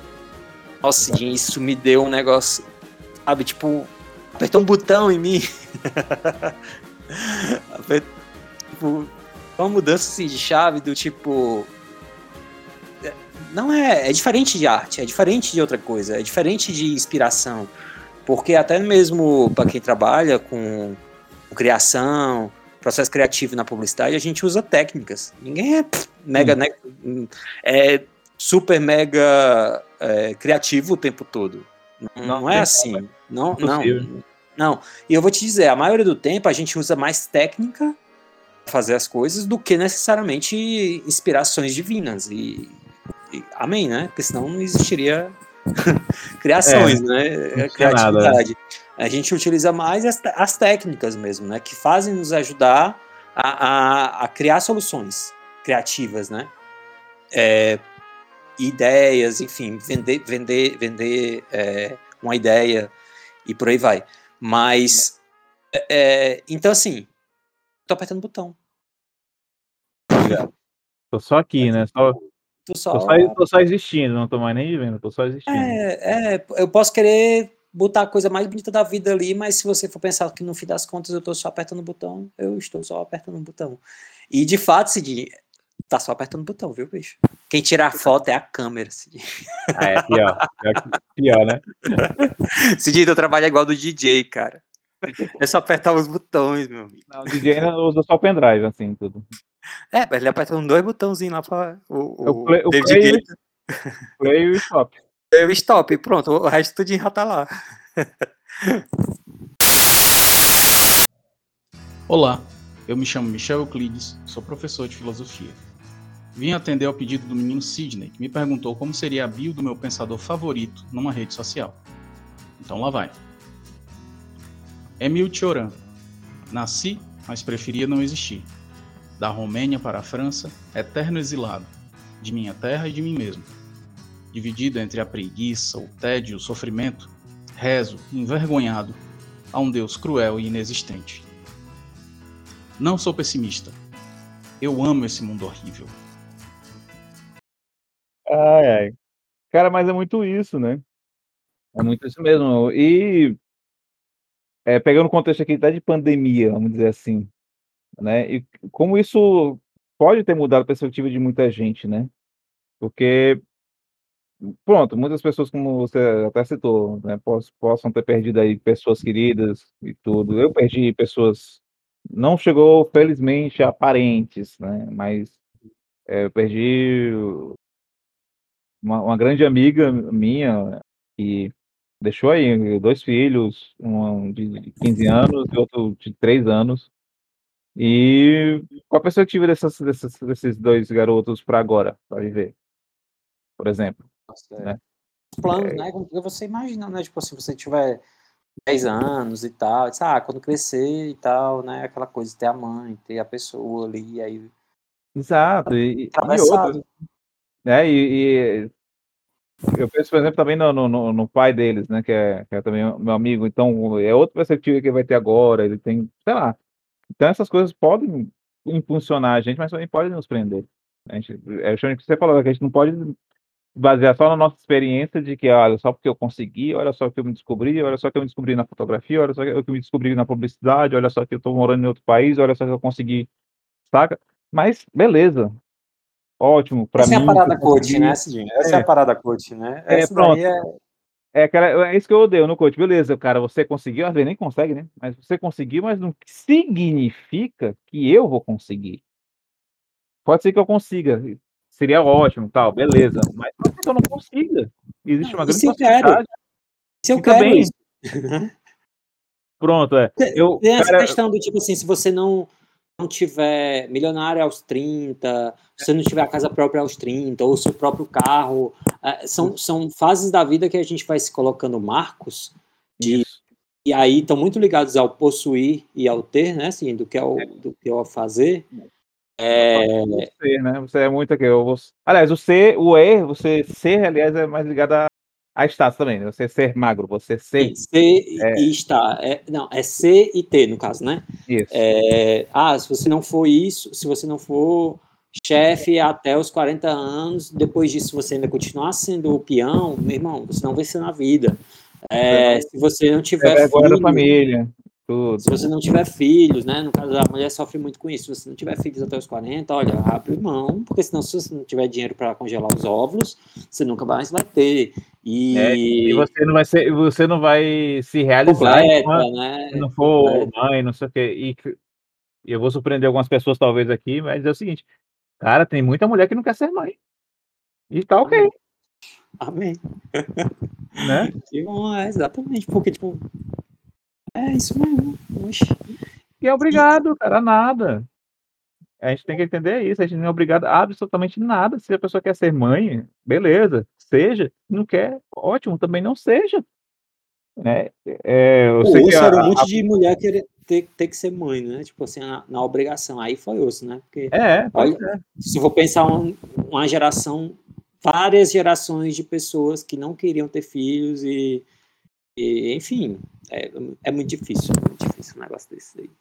Pois é. O, o senso comum tá- trabalha, trabalha muito nisso também. Eu sei que a proporção aqui, né, nesse sentido até do casamento, filhos e tudo, é bem menor para nós homens, mas é, quando eu, às vezes eu vejo pessoas, ou pessoas que eu não via há muito tempo, né, ou me veem, ou vem alguém da minha família, tipo minhas irmãs, ou, ou a minha mãe e tudo, quando perguntam por mim, a primeira pergunta é, cadê o Sidney, como é que ele está? Né? E a segunda pergunta é, já ele já casou? Pô, cara, é, é incrível, é incrível. Esses dias mesmo, teve uma pessoa que não, não via muito tempo, a minha irmã, viu ela, aí perguntou pela família toda, quando direcionou a pergunta, né, à minha pessoa, e aí o Sidney, já casou? Cara, não, e daí? Foda-se. Saca? No, né, É, sou e- mais ou menos porque isso vai te definir, né? É, Isso vai eu definir, né? Ali, não, é, é do tipo, é a mesma coisa que a gente, quando era pivete, e até hoje as pessoas perguntam assim, não é o que você quer ser, é o que você... O, o ser, na verdade, quando a pessoa está perguntando, é o que ela quer fazer, e aí a gente faz uma grande confusão do ser e fazer, né? Porque se a criança disser, eu quero ser feliz, ela diz, não, tá, todo mundo quer ser feliz, eu quero saber o que é que tu quer ser, fazer, assim, de profissão. Porque a- é aí o pulo do gato, porque é o que vai te definir na sociedade, né, assim. E É. aí a pessoa não pergunta por ti, tá feliz? É, bem- tá bem, você tá não, legal. é, é perguntar assim, tá casado? É do tipo, isso na sociedade faz um marco do tipo, ah, então beleza, ele tá bem. É, pois é, como, como se fosse garantia, né, de estar bem, né? Exatamente, é tipo, como se fosse uma garantia, do tipo, tá casado, não, tá empregado, não, ele tá com, né, dos filhos, ah, então tá uma vida normal, como todo mundo deveria estar, na cabeça dessas pessoas, né? Exatamente, é, é muito essa, esse pensamento ainda bem, bem antiquado, assim, para assim dizer e tudo. E não, nada define a gente. Aliás, a gente vai se definindo, né? Pronto, até pegando aqui o, o meu autor preferido, que é o Sartre, ele fala justamente isso, né? Nós somos o eterno projeto de nós mesmos. A gente nunca está pronto, a gente é só o projeto, né? O que eu gosto de fazer hoje, o que eu me sinto bem realizando, fazendo hoje, isso não quer dizer que daqui a 5, 10, 15 anos eu vou estar gostando, fazendo. Né? Então tem tanta coisa, por exemplo, o Smeldor foi, se mudou para a Argentina em 2019, não foi? Foi 2020. 2020 já, né? Uhum. Tipo, então, sei lá, 2015, tu se imaginava na Argentina, morando na Argentina? Nunca, cara, nunca foi nenhuma opção Pois assim, é. de relance vir pra cá. Assim, tipo, não. Não, não era algo nem, nem nem cogitado, né? Não. Se a gente fizer um recorte agora pro casamento, por exemplo, da Fernanda, Hum. se a gente fizer um recorte, a gente, tipo, saímos daqui, estamos lá em 2014, Cidinho. Sim. O casamento da Fernanda, eu tô do teu lado te entregando a câmera, porque eu lembro de ter falado assim, olha, lembra que tu pediu para mim tirar as fotos da... Eu lembro. Disse, ó, foi a partir dali que foi um marco, porque tu se interessou pela fotografia e tal e tudo, né? Foi, foi. Bom, Inclusive, justamente Fazendo palavras, exercício. palavras até da Fernanda mesmo, né? Sua prima. Quando voltou do. Eu entregou a câmera para ela, que era, era a câmera era dela, era do Jefferson, né? Não lembro. Mas quando minha, entregou. macho. Era tua mesmo, né? Aí quando tu passou as É. fotos para ela, né? Que ela viu as fotos, a, a- primeira frase dela para mim foi: Tu devia viver disso. Tu devia trabalhar com isso. Ela falou desse jeito. Engraçado, né, cara? Engraçado como as coisas da vida. Um, Aí tempos palavra, depois, aí, tempos depois não, tempos depois que eu, tempos depois, diga-se por 15 dias depois, que né, foi o casamento do Denis da Maiara, Uhum. Aí o Dilson me entrega a outra câmera dele e diz, tira a foto dos meninos para eles já terem a foto deles, porque daqui que eles recebam a do, do que eles contrataram, vai demorar mesmo, Fotógrafo, é, ainda vai demorar um pouco, né? Pelo menos é, tô tirando aqui, amanhã ele já tem algumas fotos. Eu, beleza. Aí eu fui lá, botei no automático para mim, eu, eu faço aqui, né? E eu lembro, macho, eu, eu lembro justamente hoje que eu, também é um marco da, da ponto. Eu tô ali, começo a tirar foto de um lado da igreja ali e tudo, aí o rapaz vou pro outro lado. E aí eu penso, não, não vou atravessar aqui, né? Eu vou dar a volta por fora da igreja para não atrapalhar ninguém, pensando já como já como alguém que está trabalhando. Vou dar a volta por fora da igreja para não atrapalhar ninguém, para tirar foto daquele outro lado, que acho que ali tem um ângulo legal para tirar uma foto dos meninos aqui que estão casando. E eu fui fazendo isso, aí de novo, pessoal. Cara, as fotos, algumas fotos ficaram muito boas e tal e coisa e tal. Tu devia, acho que até a Mayara que falou isso, foi o Denis. Cara, tu devia investir nisso. E esse pontapé inicial, esse gatilho, por assim dizer, eu devo justamente a, a- a essa galera. E tá, inclusive, e- e ligado ao que hoje, dentro da própria fotografia, eu posso dizer que acabei me redescobrindo. Porque, é, pronto, falei aqui do, do tal do varal fotográfico e tudo, e eu me redescobri mais recentemente na fotografia, que é algo que já trabalho com ela desde 2016, que eu comecei a realmente já ganhar dinheiro profissionalmente com isso. Mas agora eu me redescobri dentro da própria fotografia, já, já pegando um, um, um monte mais artístico, né? Que é a fotografia de rua e o, e o retrato, que é uma coisa que artisticamente eu estou me realizando em, em fazer essas fo- fotos já com, com isso, né?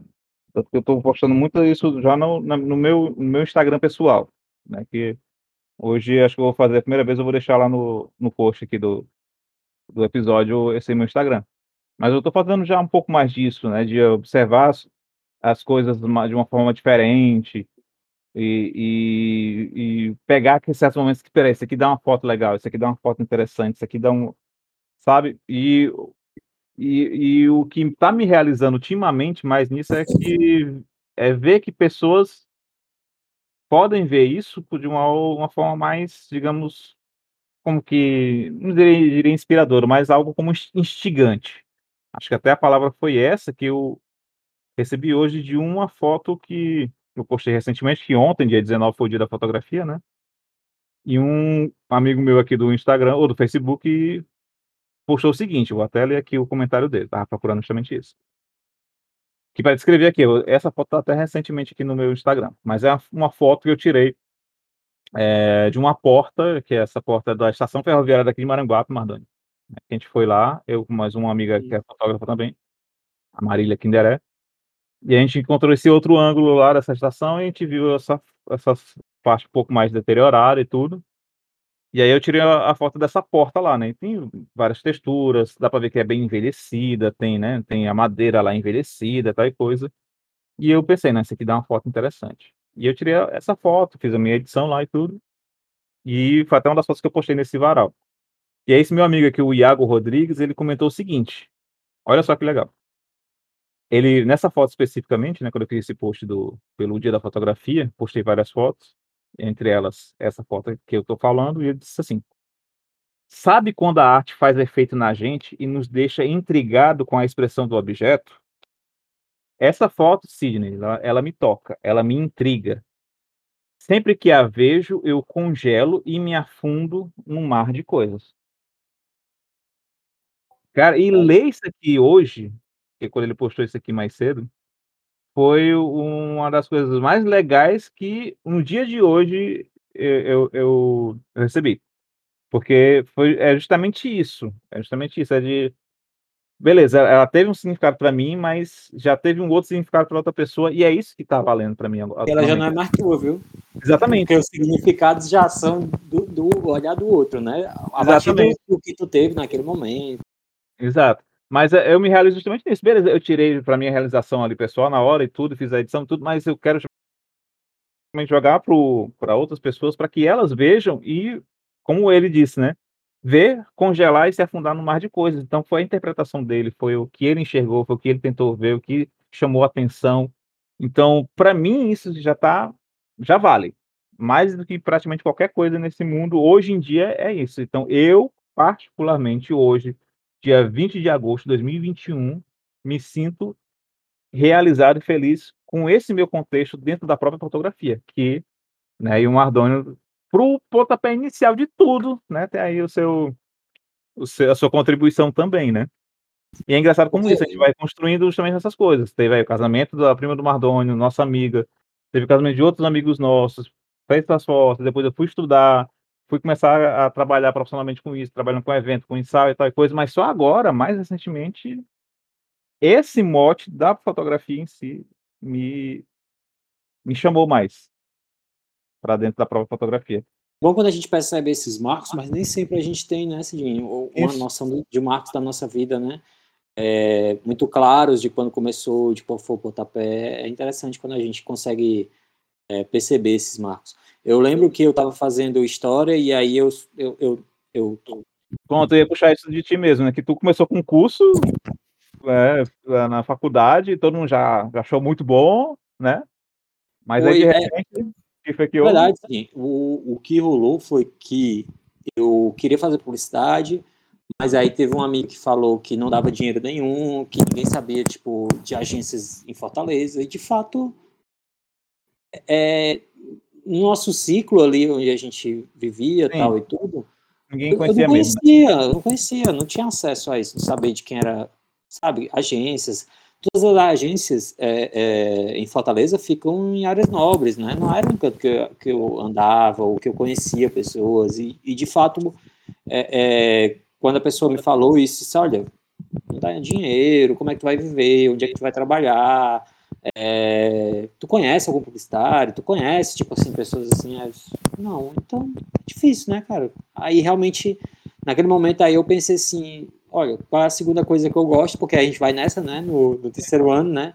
Isso, qual é a segunda coisa que eu gosto? E aí era muita história, e aí foi o que eu estudei e, e, e passei, né? Uhum. É foda porque eu poderia ter passado com a, a, a, minha pontuação, eu poderia ter passado é, no curso de publicidade também.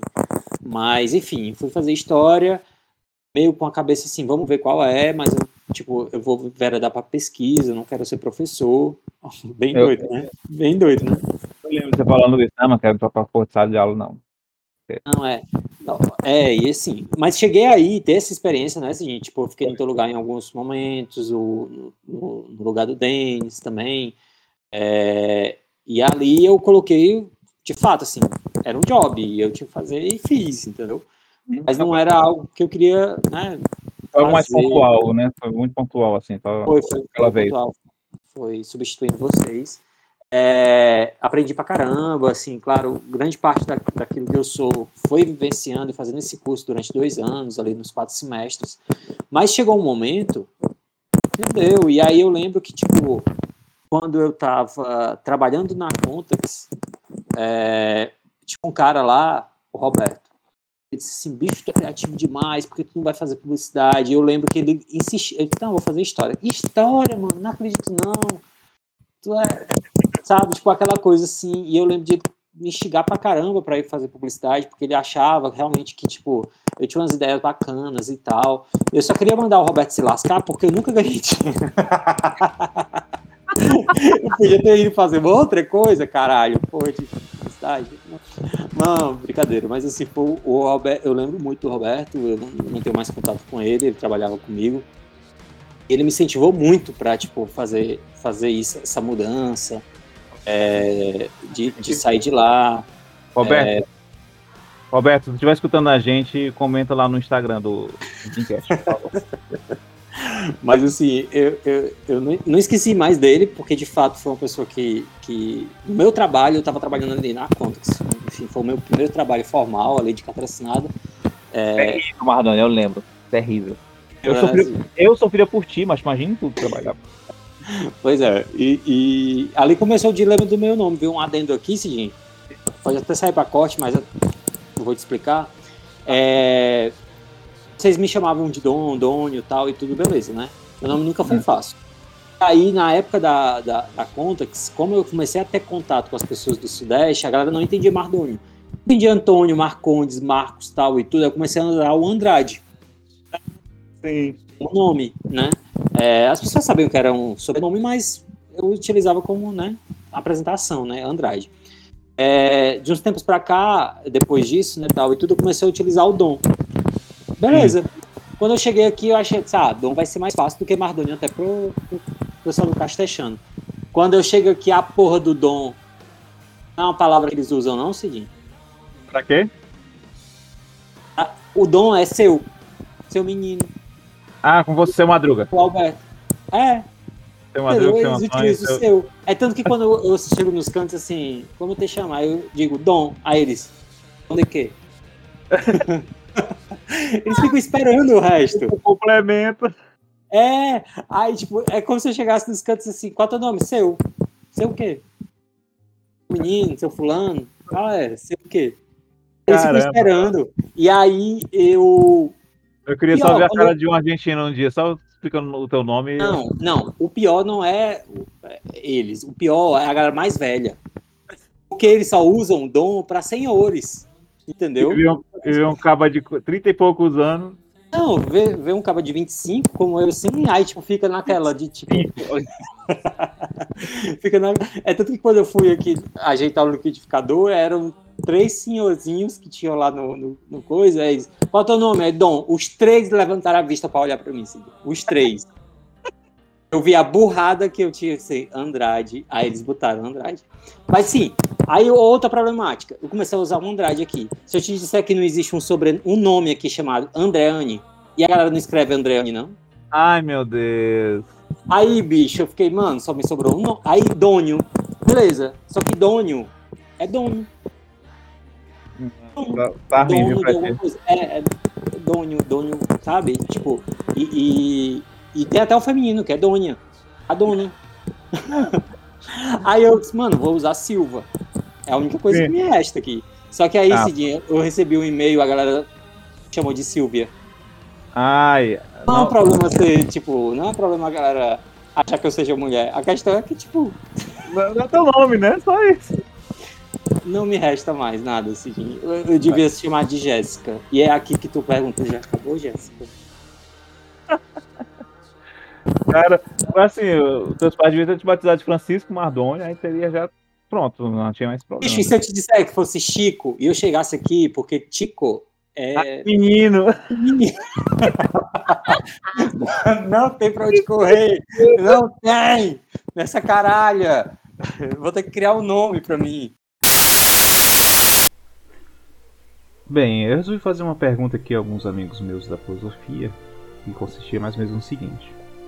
O seu autor preferido, o seu pensador preferido, se ele fizesse uma rede social, qual seria a bio dele? Eu também vou responder essa pergunta e eu vou dizer o seguinte.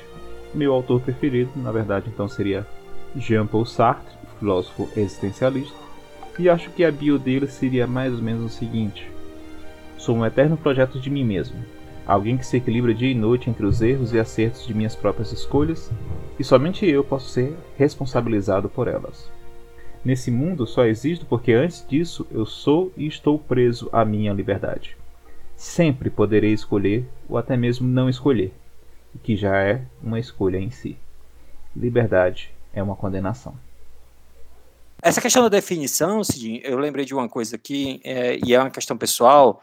é, o filme fala muito dessa questão de quem você é, né? Porque, tipo, é, é, o Walter Mitty, ele é só aquela pessoa trabalha na Life, que faz a, a, a- Como é o negócio do filme lá? Ele revela filme, Revelação. né? revelação de fotos e tal e tudo.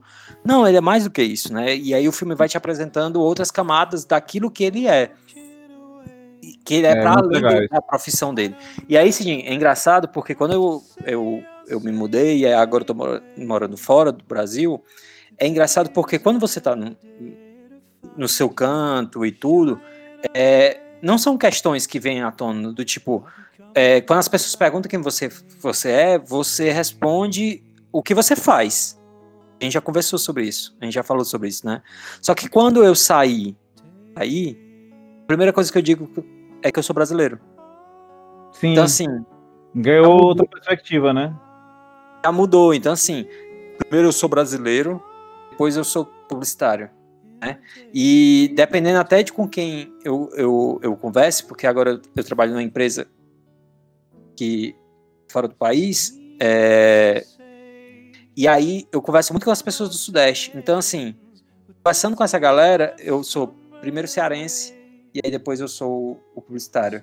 Então, assim, quando a gente sai, e aí no meu caso, né, eu saí da minha zona de conforto, é, não, não é zona de conforto que eu queria falar, mas eu sa saí de um, de um local em que não, não, não são questões eu ser brasileiro, não, não são questões eu ser cearense, né? É, e aí, quando eu saio disso, quando eu saio desse, desse local, é, me defino diferente. Isso me ajuda Sim. a me definir diferente, né? A não ser só o meu trabalho. Eu sou cearense, eu sou um maranguapense, e aí até aqui fora do, do, no país, às vezes eu digo que eu sou cearense, é melhor, porque quando eu digo que eu sou brasileiro, as pessoas, é, sinto muito. É, não, tudo bem, já estou acostumado. É isso mesmo. Mas é, é, engraçado que é, é, essas coisas, elas mudar de país também me ajudam a me, a me definir diferente. É, e a, a, a, a, semântica das palavras e como a gente fala, e o tempo todo quando a gente se, se afirma fora, quando a gente está fora, é mais fácil se afirmar, né, Sidney? Porque das tuas raízes, de quem tu é, né, da onde tu veio. Então, isso invade e, e é maior do que eu faço. Sim. Pronto, é porque aqui já pegou até o, o, o, último tópico que eu tinha preparado aqui, que é mais ou menos o seguinte.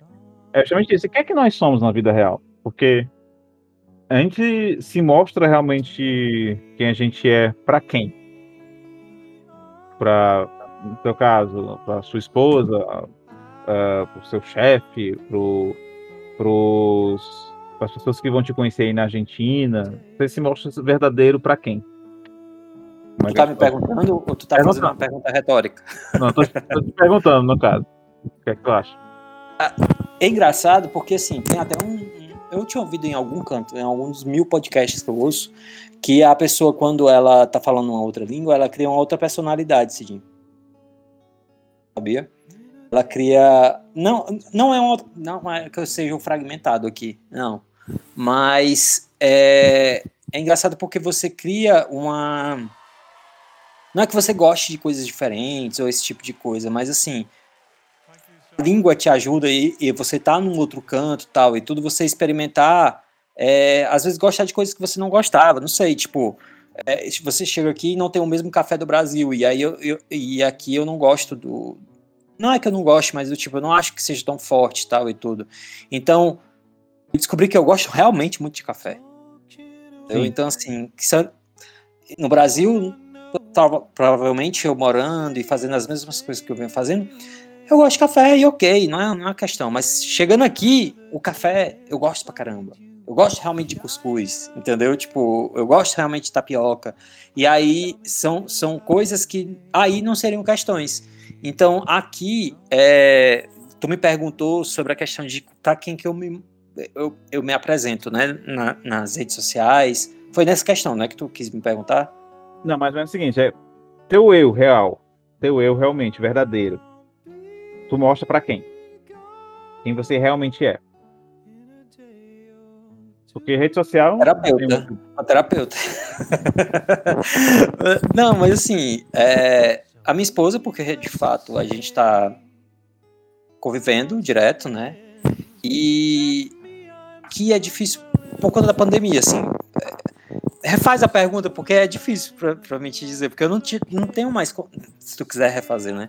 Porque Sim. eu não tenho contato, eu não conheci muitas pessoas aqui ainda a fazer um ciclo de amizade. Eu conheci um casal de cearenses aqui. De fato, é, eles eu mostro quem eu sou. É engraçado, seguinte, porque é, eu tenho uma, uma amizade com eles, a gente está construindo essa amizade, mas não sou mais o, o dom que tu conheceu. Engraçado isso, né? Mas ao mesmo tempo. Não, é, e ao mesmo tempo eu acho que quando eu chegar e for te visitar, eu vou ser o mesmo. Sim, sim. Não, pronto. Vou pegar até uma perspectiva nossa aqui. Eu, eu, vou pegar o que a gente já falou e vou só complementar uma coisa agora.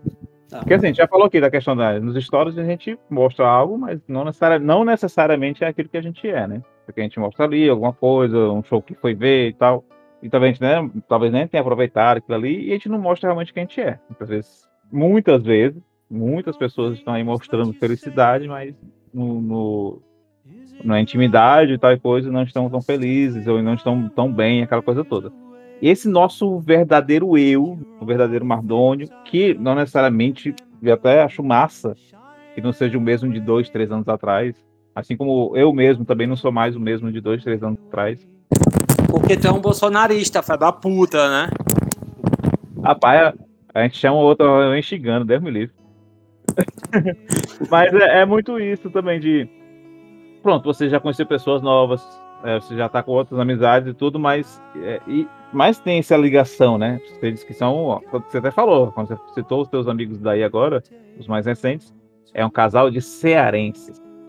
Então tem essa ligação, entendeu? Porque a gente se liga, é, é, é, apega coisas, né? Porque se eles não fossem cearenses, ah, é um casal de brasileiros que tá aqui, Isso. então tem alguma coisa, eu iria Tem alguma coisa a mais ali, por quê? Porque vai talvez falar das comidas, vai falar dos costumes, vai falar de alguma gíria nossa. política, enfim, coisas específicas, né? Nossa. É, nossa, justamente. E pegando coisas bem mais particulares aqui de nós, enquanto na nossa amizade, é justamente isso que eu acho muito massa no nosso contexto de amizade aqui, é, é justamente isso. A última vez que a gente se falou nesse, desse jeito aqui foi justamente na nossa gravação lá de- do podcast de Friends. E acho que já faz o quê? Uns dois meses. Uhum. E a gente tá se falando agora e não parece que a gente já tava há tanto tempo sem se falar dessa forma. De fato. Parece É. que só deu um corte assim na conversa e Isso. outro dia a gente se falar, né? é, tudo flui no- tão, tão naturalmente justamente por isso, porque querendo ou não, eu posso ser eu mesmo, por mais que eu tenha mudado de dois, três anos pra cá, por mais que você tenha mudado de dois, três anos pra cá, mas o que tá ali na nossa essência mesmo, né? Tá na nossa essência do nosso relacionamento de amizade um com o outro, ainda é o mesmo, né? Eu lembrei justamente agora até de uma frase do Gabriel Pensador, né? Seja você mesmo, mas não seja sempre o mesmo. Então, acho que é muito, Boa, é boa. muito isso, né? Eu não sou mais o mesmo de dois, três anos atrás. Você não é mais o mesmo de cinco, dez anos atrás. Mas nós somos os mesmos ainda. Nós somos os mesmos Mardônio, os mesmos Sidney, porque a nossa essência ela não se modificou. A gente só deu outros significados para ela, né? para nossa, para nossa realidade. Nossa, sim, bonito o que tu falou. bonito, bonito. Sério, sério. Mas não, não é muito isso, né? Como você disse, ponto. Mandou, né, matéria agora esses dias, né, até no, no, no, no, na nosso chat lá do, do Instagram, né? Da, Nossa, eu vivo te mandando meme, né? Assim, é, é, a- Não, é, mas é a, Não, é mas a tu mandou conversa aquela- do, do jovem, cara. É a conversa do jovem. Não, É nós somos jovens, nós somos jovens ainda. Mas eu tô falando daquela matéria que você me mandou aí do, do novo incentivo que vai ter do governo argentino, né? Do- Sim, sim, sim. E tá aí, pô, você, ó, você já pode vir me visitar.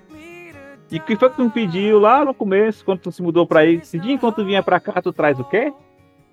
Cuscuz. Foi cuscuz, não foi que eu pedi? Foi. Ou eu mudei? Foi, foi, tu, foi tu e a Lu pediu. Esse dia enquanto tu vier, tu traz cuscuz. Pelo amor de Deus. E não traga não, seu égua. É, já posso voltar, né? Mas é muito isso, cara. Eu acho que a gente. A gente tem que ter essa noção. Acho que por mais que a gente. A gente. Sei lá, o mundo, Sim. pra gente tentar ficar numa perspectiva de alguma coisa, a gente tem que mudar a nossa, a nossa perspectiva do mundo. Mas Com certeza. Seguinte, deixa eu te falar um negócio aqui. Diga lá. Eu tinha falado sobre essa questão de você se apegar a pontos e coisas que são comuns a você, e aí, de fato, quando isso viram questões, quando você sai ali da, da tua tribo, né, das pessoas que falam igual a você, que comem igual a você, então quando você sai desse meio, é, você começa a se definir diferente. Sim. Aí, a gente volta para a questão de definição, né? De como você se define. Quando eu estava aí, eu me definia de uma maneira. Quando eu saí desse meio, e aí, nu- numa cultura diferente, que come diferente e, e fala diferente também, eu me, eu me delimito. né? Eu, eu consigo visualizar melhor quem, quem eu sou. É, o que é que eu gosto. Quando a gente está no mesmo canto e aí a gente mora 20, 40 anos no mesmo canto, comendo as mesmas coisas, falando do mesmo jeito com todo mundo, e todo mundo entendendo as referências e tal, às vezes você não consegue se definir. É, Exato. é- é normal, não é um problema também, porque tipo, as pessoas, mais de 90 pessoas da, da humanidade vão viver e morrer ali na, onde elas moram, nasceram, e ok, não, não é um problema. Mas Exato. quando você é tirado desse contexto, é, de língua, de fala, de, de cultura, você se define melhor. Você, Sim. você é uma maneira até de sobrevivência você se definir daquilo que você gosta, você não gosta, daquilo que você é, é, é, suporta ou não suporta, né? E aí quando é, é porque você está sendo confrontado, né? O tempo todo com, com outras culturas, com os pensamentos e tudo. Então, aí você começa a conseguir aí se delimitar o sujeito de do que, é que você gosta, do que, é que você né, acredita também. E aí Isso. você consegue fazer essa delimitação. É até pegando a ideia lá de novo da, do, do da zona de conforto, para assim dizer, né? né? Pegando esse contexto de tipo, tá tão ali vivendo aquela mesma coisa todo dia e tudo, que você não precisa questionar aquilo de novo, né? Então você, você vive em outro país, como é o teu caso, por exemplo. Então tu ganha uma outra perspectiva, né? Tipo, eu não tô mais aqui no, como a gente diz aqui, no Maranguape, né? Eu não estou mais no, no Parque Santa Fé, eu não estou mais. Então, é uma outra forma de viver, de ver, de, de entender as pessoas. Você teve que, não sei como é que era o teu nível de espanhol e tal coisa, mas teve que aprender para se comunicar. Eu falo muito, muito, muito mal. eu vivo fazendo os argentinos aqui passar raiva, meu filho. É, é o meu trabalho. Pronto.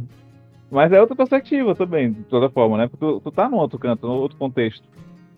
Né? Eu lembro que até, uh, acho que quando a gente tava, antes de a gente gravar Friends, ou foi já na gravação, não recordo, tu comentou até uma coisa, por exemplo, da questão da linguagem, né? Tu assistiu coisas hoje e tu, tu e, a, e a Lu precisam assistir dublado, né? Porque né, essa, essa perspectiva de ficar tentando pensar na hora de falar, ah, de, é falar em espanhol, essa coisa. Então, ouvir alguma coisa no dublado, né? Te dá aquela, coisa, eu vou dar uma descansada aqui, não vou mais precisar né, me concentrar para entender algo, né? Só escutar porque está em português. Sim, e, e a, além de. Claro, aqui dentro de casa a gente fala em português, né? Eu e ela, né? A gente só vai falar em espanhol quando a gente sai, enfim, vai, vai interagir com outras pessoas, né?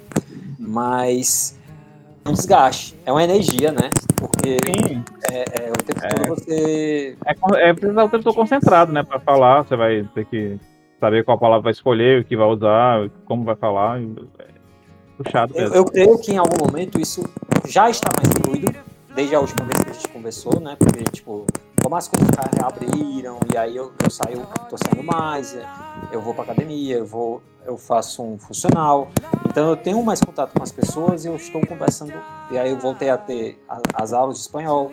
Então, assim, eu estou tendo mais contato com as pessoas, então a coisa está mais fluida, e há momentos que eu nem penso muito nas palavras, né? É natural, né? O normal.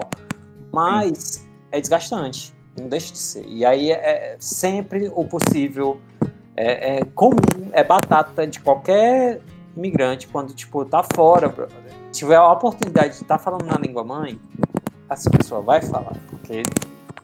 É, é ou, até mesmo, ou até mesmo escutar, né, Mardoni? Como é o caso no teu caso dos filmes, as séries, eu achei hoje já mais nublado, também é escutar. Isso, é, por exemplo, a maioria dos podcasts. Hoje não, porque eu estou fazendo exercício de, que, de ouvir as rádios daqui. Né? Então, eu, eu divido o meu dia. Meta, não, de manhã eu vou ouvir os podcasts que eu quero ouvir, mas são todos em português. E aí depois eu coloco o, da rádio. Então, assim, o da rádio daqui. Claro que muita coisa da rádio daqui passa, porque né, tem coisa que eu não entendo tal e tudo, e aí acaba passando. Mas o restante é português mesmo, e aí sim eu consigo ter uma concentração, né? Entender tudo. Pronto, eu vou jogar aqui uma curiosidade aqui para ti, né, e para os nossos ouvintes. E até se alguém que nos escuta aí quiser comentar a respeito, porque vai dizer respeito a vocês que nos escutam. Eu abri aqui o, o meu. Comprando Raimundo Matos. Eu o... sabia, filho de uma égua. Eu sabia. Deus me livre igual. Sabia. Deus me livre igual. Não, eu abri aqui o Analytics aqui do, do Anchor, né? Que é para onde a gente, eu subo aqui o podcast.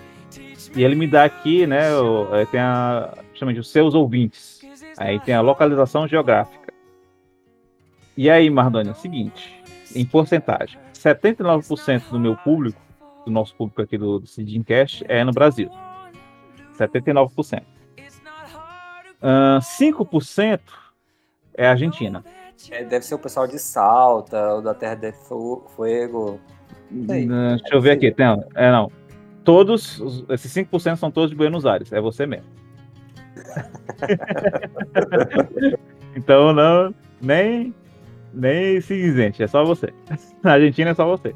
Mas o que eu tenho mais intriga, me, me não é intrigar, me, mas me deixa curioso é a respeito aqui do meu público, ou público do podcast nos Estados Unidos, Madonna. Corresponde a 14% dos ouvintes. O quê? Estados Unidos. E menos de 1% na Alemanha. Então deve ser só uma pessoa. Hello, people. Por favor, dá um retorno pra gente lá no Sitcast, lá do, do Instagram. Responde lá alguma coisa. Mas só para dizer aqui, ó, os Estados Unidos está espalhado. Porque eu tenho uns ouvintes aqui em Washington, Ohio, Flórida, Nova York, Texas, Maryland, Califórnia, Carolina do Norte, Virgínia, Colorado, Está espalhado, tá espalhado real. Iowa, Nova Jersey, West Virginia, Indiana, Wisconsin. Hello, Nossa, Wisconsin! tipo, Hello! E cara que tá- Tipo, Cara, norte imagino- leste oeste aí. É, eu imagino que justamente são pessoas que, né, brasileiros que moram, e até mesmo cearenses, talvez, até para escutar de novo esse- o nosso sotaque, que moram aí nesses locais e estão escutando a gente justamente para poder matar a saudade da, da- disso, né, do português, alguma coisa do tipo, falar de novo dessas coisas que talvez goste. Então, pessoal, por favor, se manifestem aí nas redes sociais, a gente tem aí o, o nosso e-mail, a gente tem o nosso Instagram, se manifestem lá, falem aí. conosco, dizem onde é que você está falando, olha, eu estou falando aqui de Washington, eu sou ouvinte de vocês e tal. Fala, isso aqui é importante pra gente. Pra gente que tá aqui, pra mim, principalmente, que sou quem tá sempre cuidando de todos os episódios aqui, mas também do Mardoni que tá aqui hoje. Acho que ele gostou de saber desses dados aqui. Acho que ele é- foi interessante pra ele ver, saber Foi- isso. Não, não imaginava. Foi ótimo. Foi. Pois é. ideia. Parabéns, Serginho. Parabéns. Cara, é, é uma das coisas que eu- até hoje me, me mantém, por exemplo, do podcast, me mantém é, ativo para vir fazer isso aqui. Saca? De tentar, caraca, eu tenho que pensar no próximo episódio. Eu não posso deixar a galera sem, sem é, é, escutar e tal. Eu faço por mim, e me dá prazer gravar essas coisas, mas também por vocês que nos escutam. Certo? Então, Olha, E você, Sim, eu- vou te dizer uma coisa. Olha, Ah. você apresentou aí ouvintes é, na Califórnia, em Washington. Eu não vi ninguém ainda do Coité. Enfim, a ironia, né? Enfim, a hipocrisia, né? Assim, cadê o pessoal do Coité? Cadê a caravana do Parque São João? Hein? valoriza a prata da casa, não, pessoal. É outro. Ah, e o lado da Alemanha é um ouvinte só, eu acredito, é da cidade de Hesse. Então, nosso ouvinte aí na Alemanha, por favor, se manifeste também, cara. Então, mas eu acho que é o muito pessoal do isso. Santos Dumont também se manifesta. O pessoal do Parque É. Santa Fé se manifesta aí. Da área favor. seca, da área verde, lá da Santa, da comunidade da Santa. Mas enfim, cara, eu acho que pro nosso episódio aqui, acho que a gente consegue até já dar um encerramento aqui, porque a gente falou um pouco por alto, mas aí eu convido de novo vocês que nos escutam. Porque eu sei que não são pouquinhos, eu sei que não é duas, três pessoas aqui. Então, vocês aí, se manifestem, né? Eu- até pela perspe- perspectiva aqui, o Mardônio mora fora já há quase dois anos, né? Já tá indo, né, para os dois anos agora, 2022 e tal. Então, qual é a perspectiva de vocês, né? Por que que nos escuta? E o que é que vocês estão fazendo? Por que que vocês foram parar aí? Né? Porque tem algum contexto, né? Você sair do, do, do seu país de origem e talvez morar em outro país. Tem algum contexto? Trabalho, é estudo, é, é um sonho que você tinha por morar fora, por não aguentar a situação social do Brasil e tal coisa. O que é? Nos fala, tá bom? Eu vim por causa do Sugar Daddy. Foi, né? Tô ligado. É, me deixou aqui e foi lá, mas tô ligado. Quem paga mais, né, meu amor? É, Então, se você quiser nos falar, os ouvintes, tem lá nosso Instagram, é o instagram.com.br ou se você quiser, pode mandar nos, no- nos mandar um e-mail, que a gente faz justamente até a leitura. Se tiver e-mails para lá, a gente faz uma leitura. Quem sabe até faz um episódio só de leitura desses, desses relatos de vocês. Então, de novo, o Instagram, instagram.com.br Sidincast, e o e-mail é sidincast.gmail.com. Lembrando que o Sidincast se escreve com S-I-D-I-M-C-A-S-T. Então, temos aqui um programa. Agradeço de novo a, a presença aqui do Mardônio. Muito obrigado, cara, por ter gravado. Acho que foi muito massa.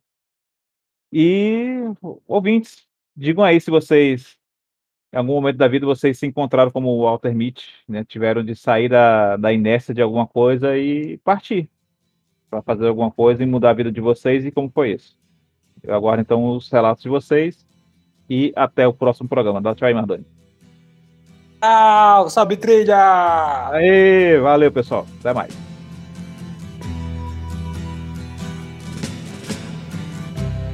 Ground control to Major Tom. Ground control to Major Tom. Take your protein pills and put your helmet on. Ground control to Major Tom. seven, six. Countdown engines on. Three, two. Check ignition and may God's love be with you.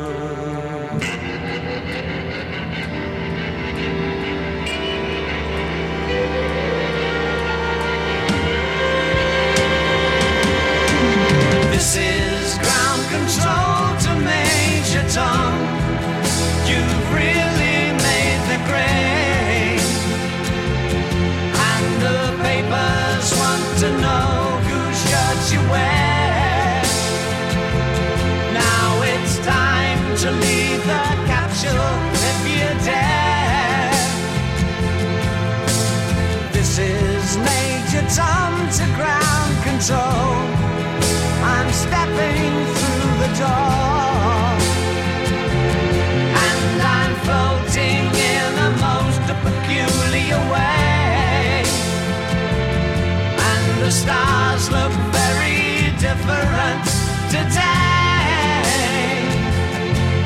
For here am I sitting in a tin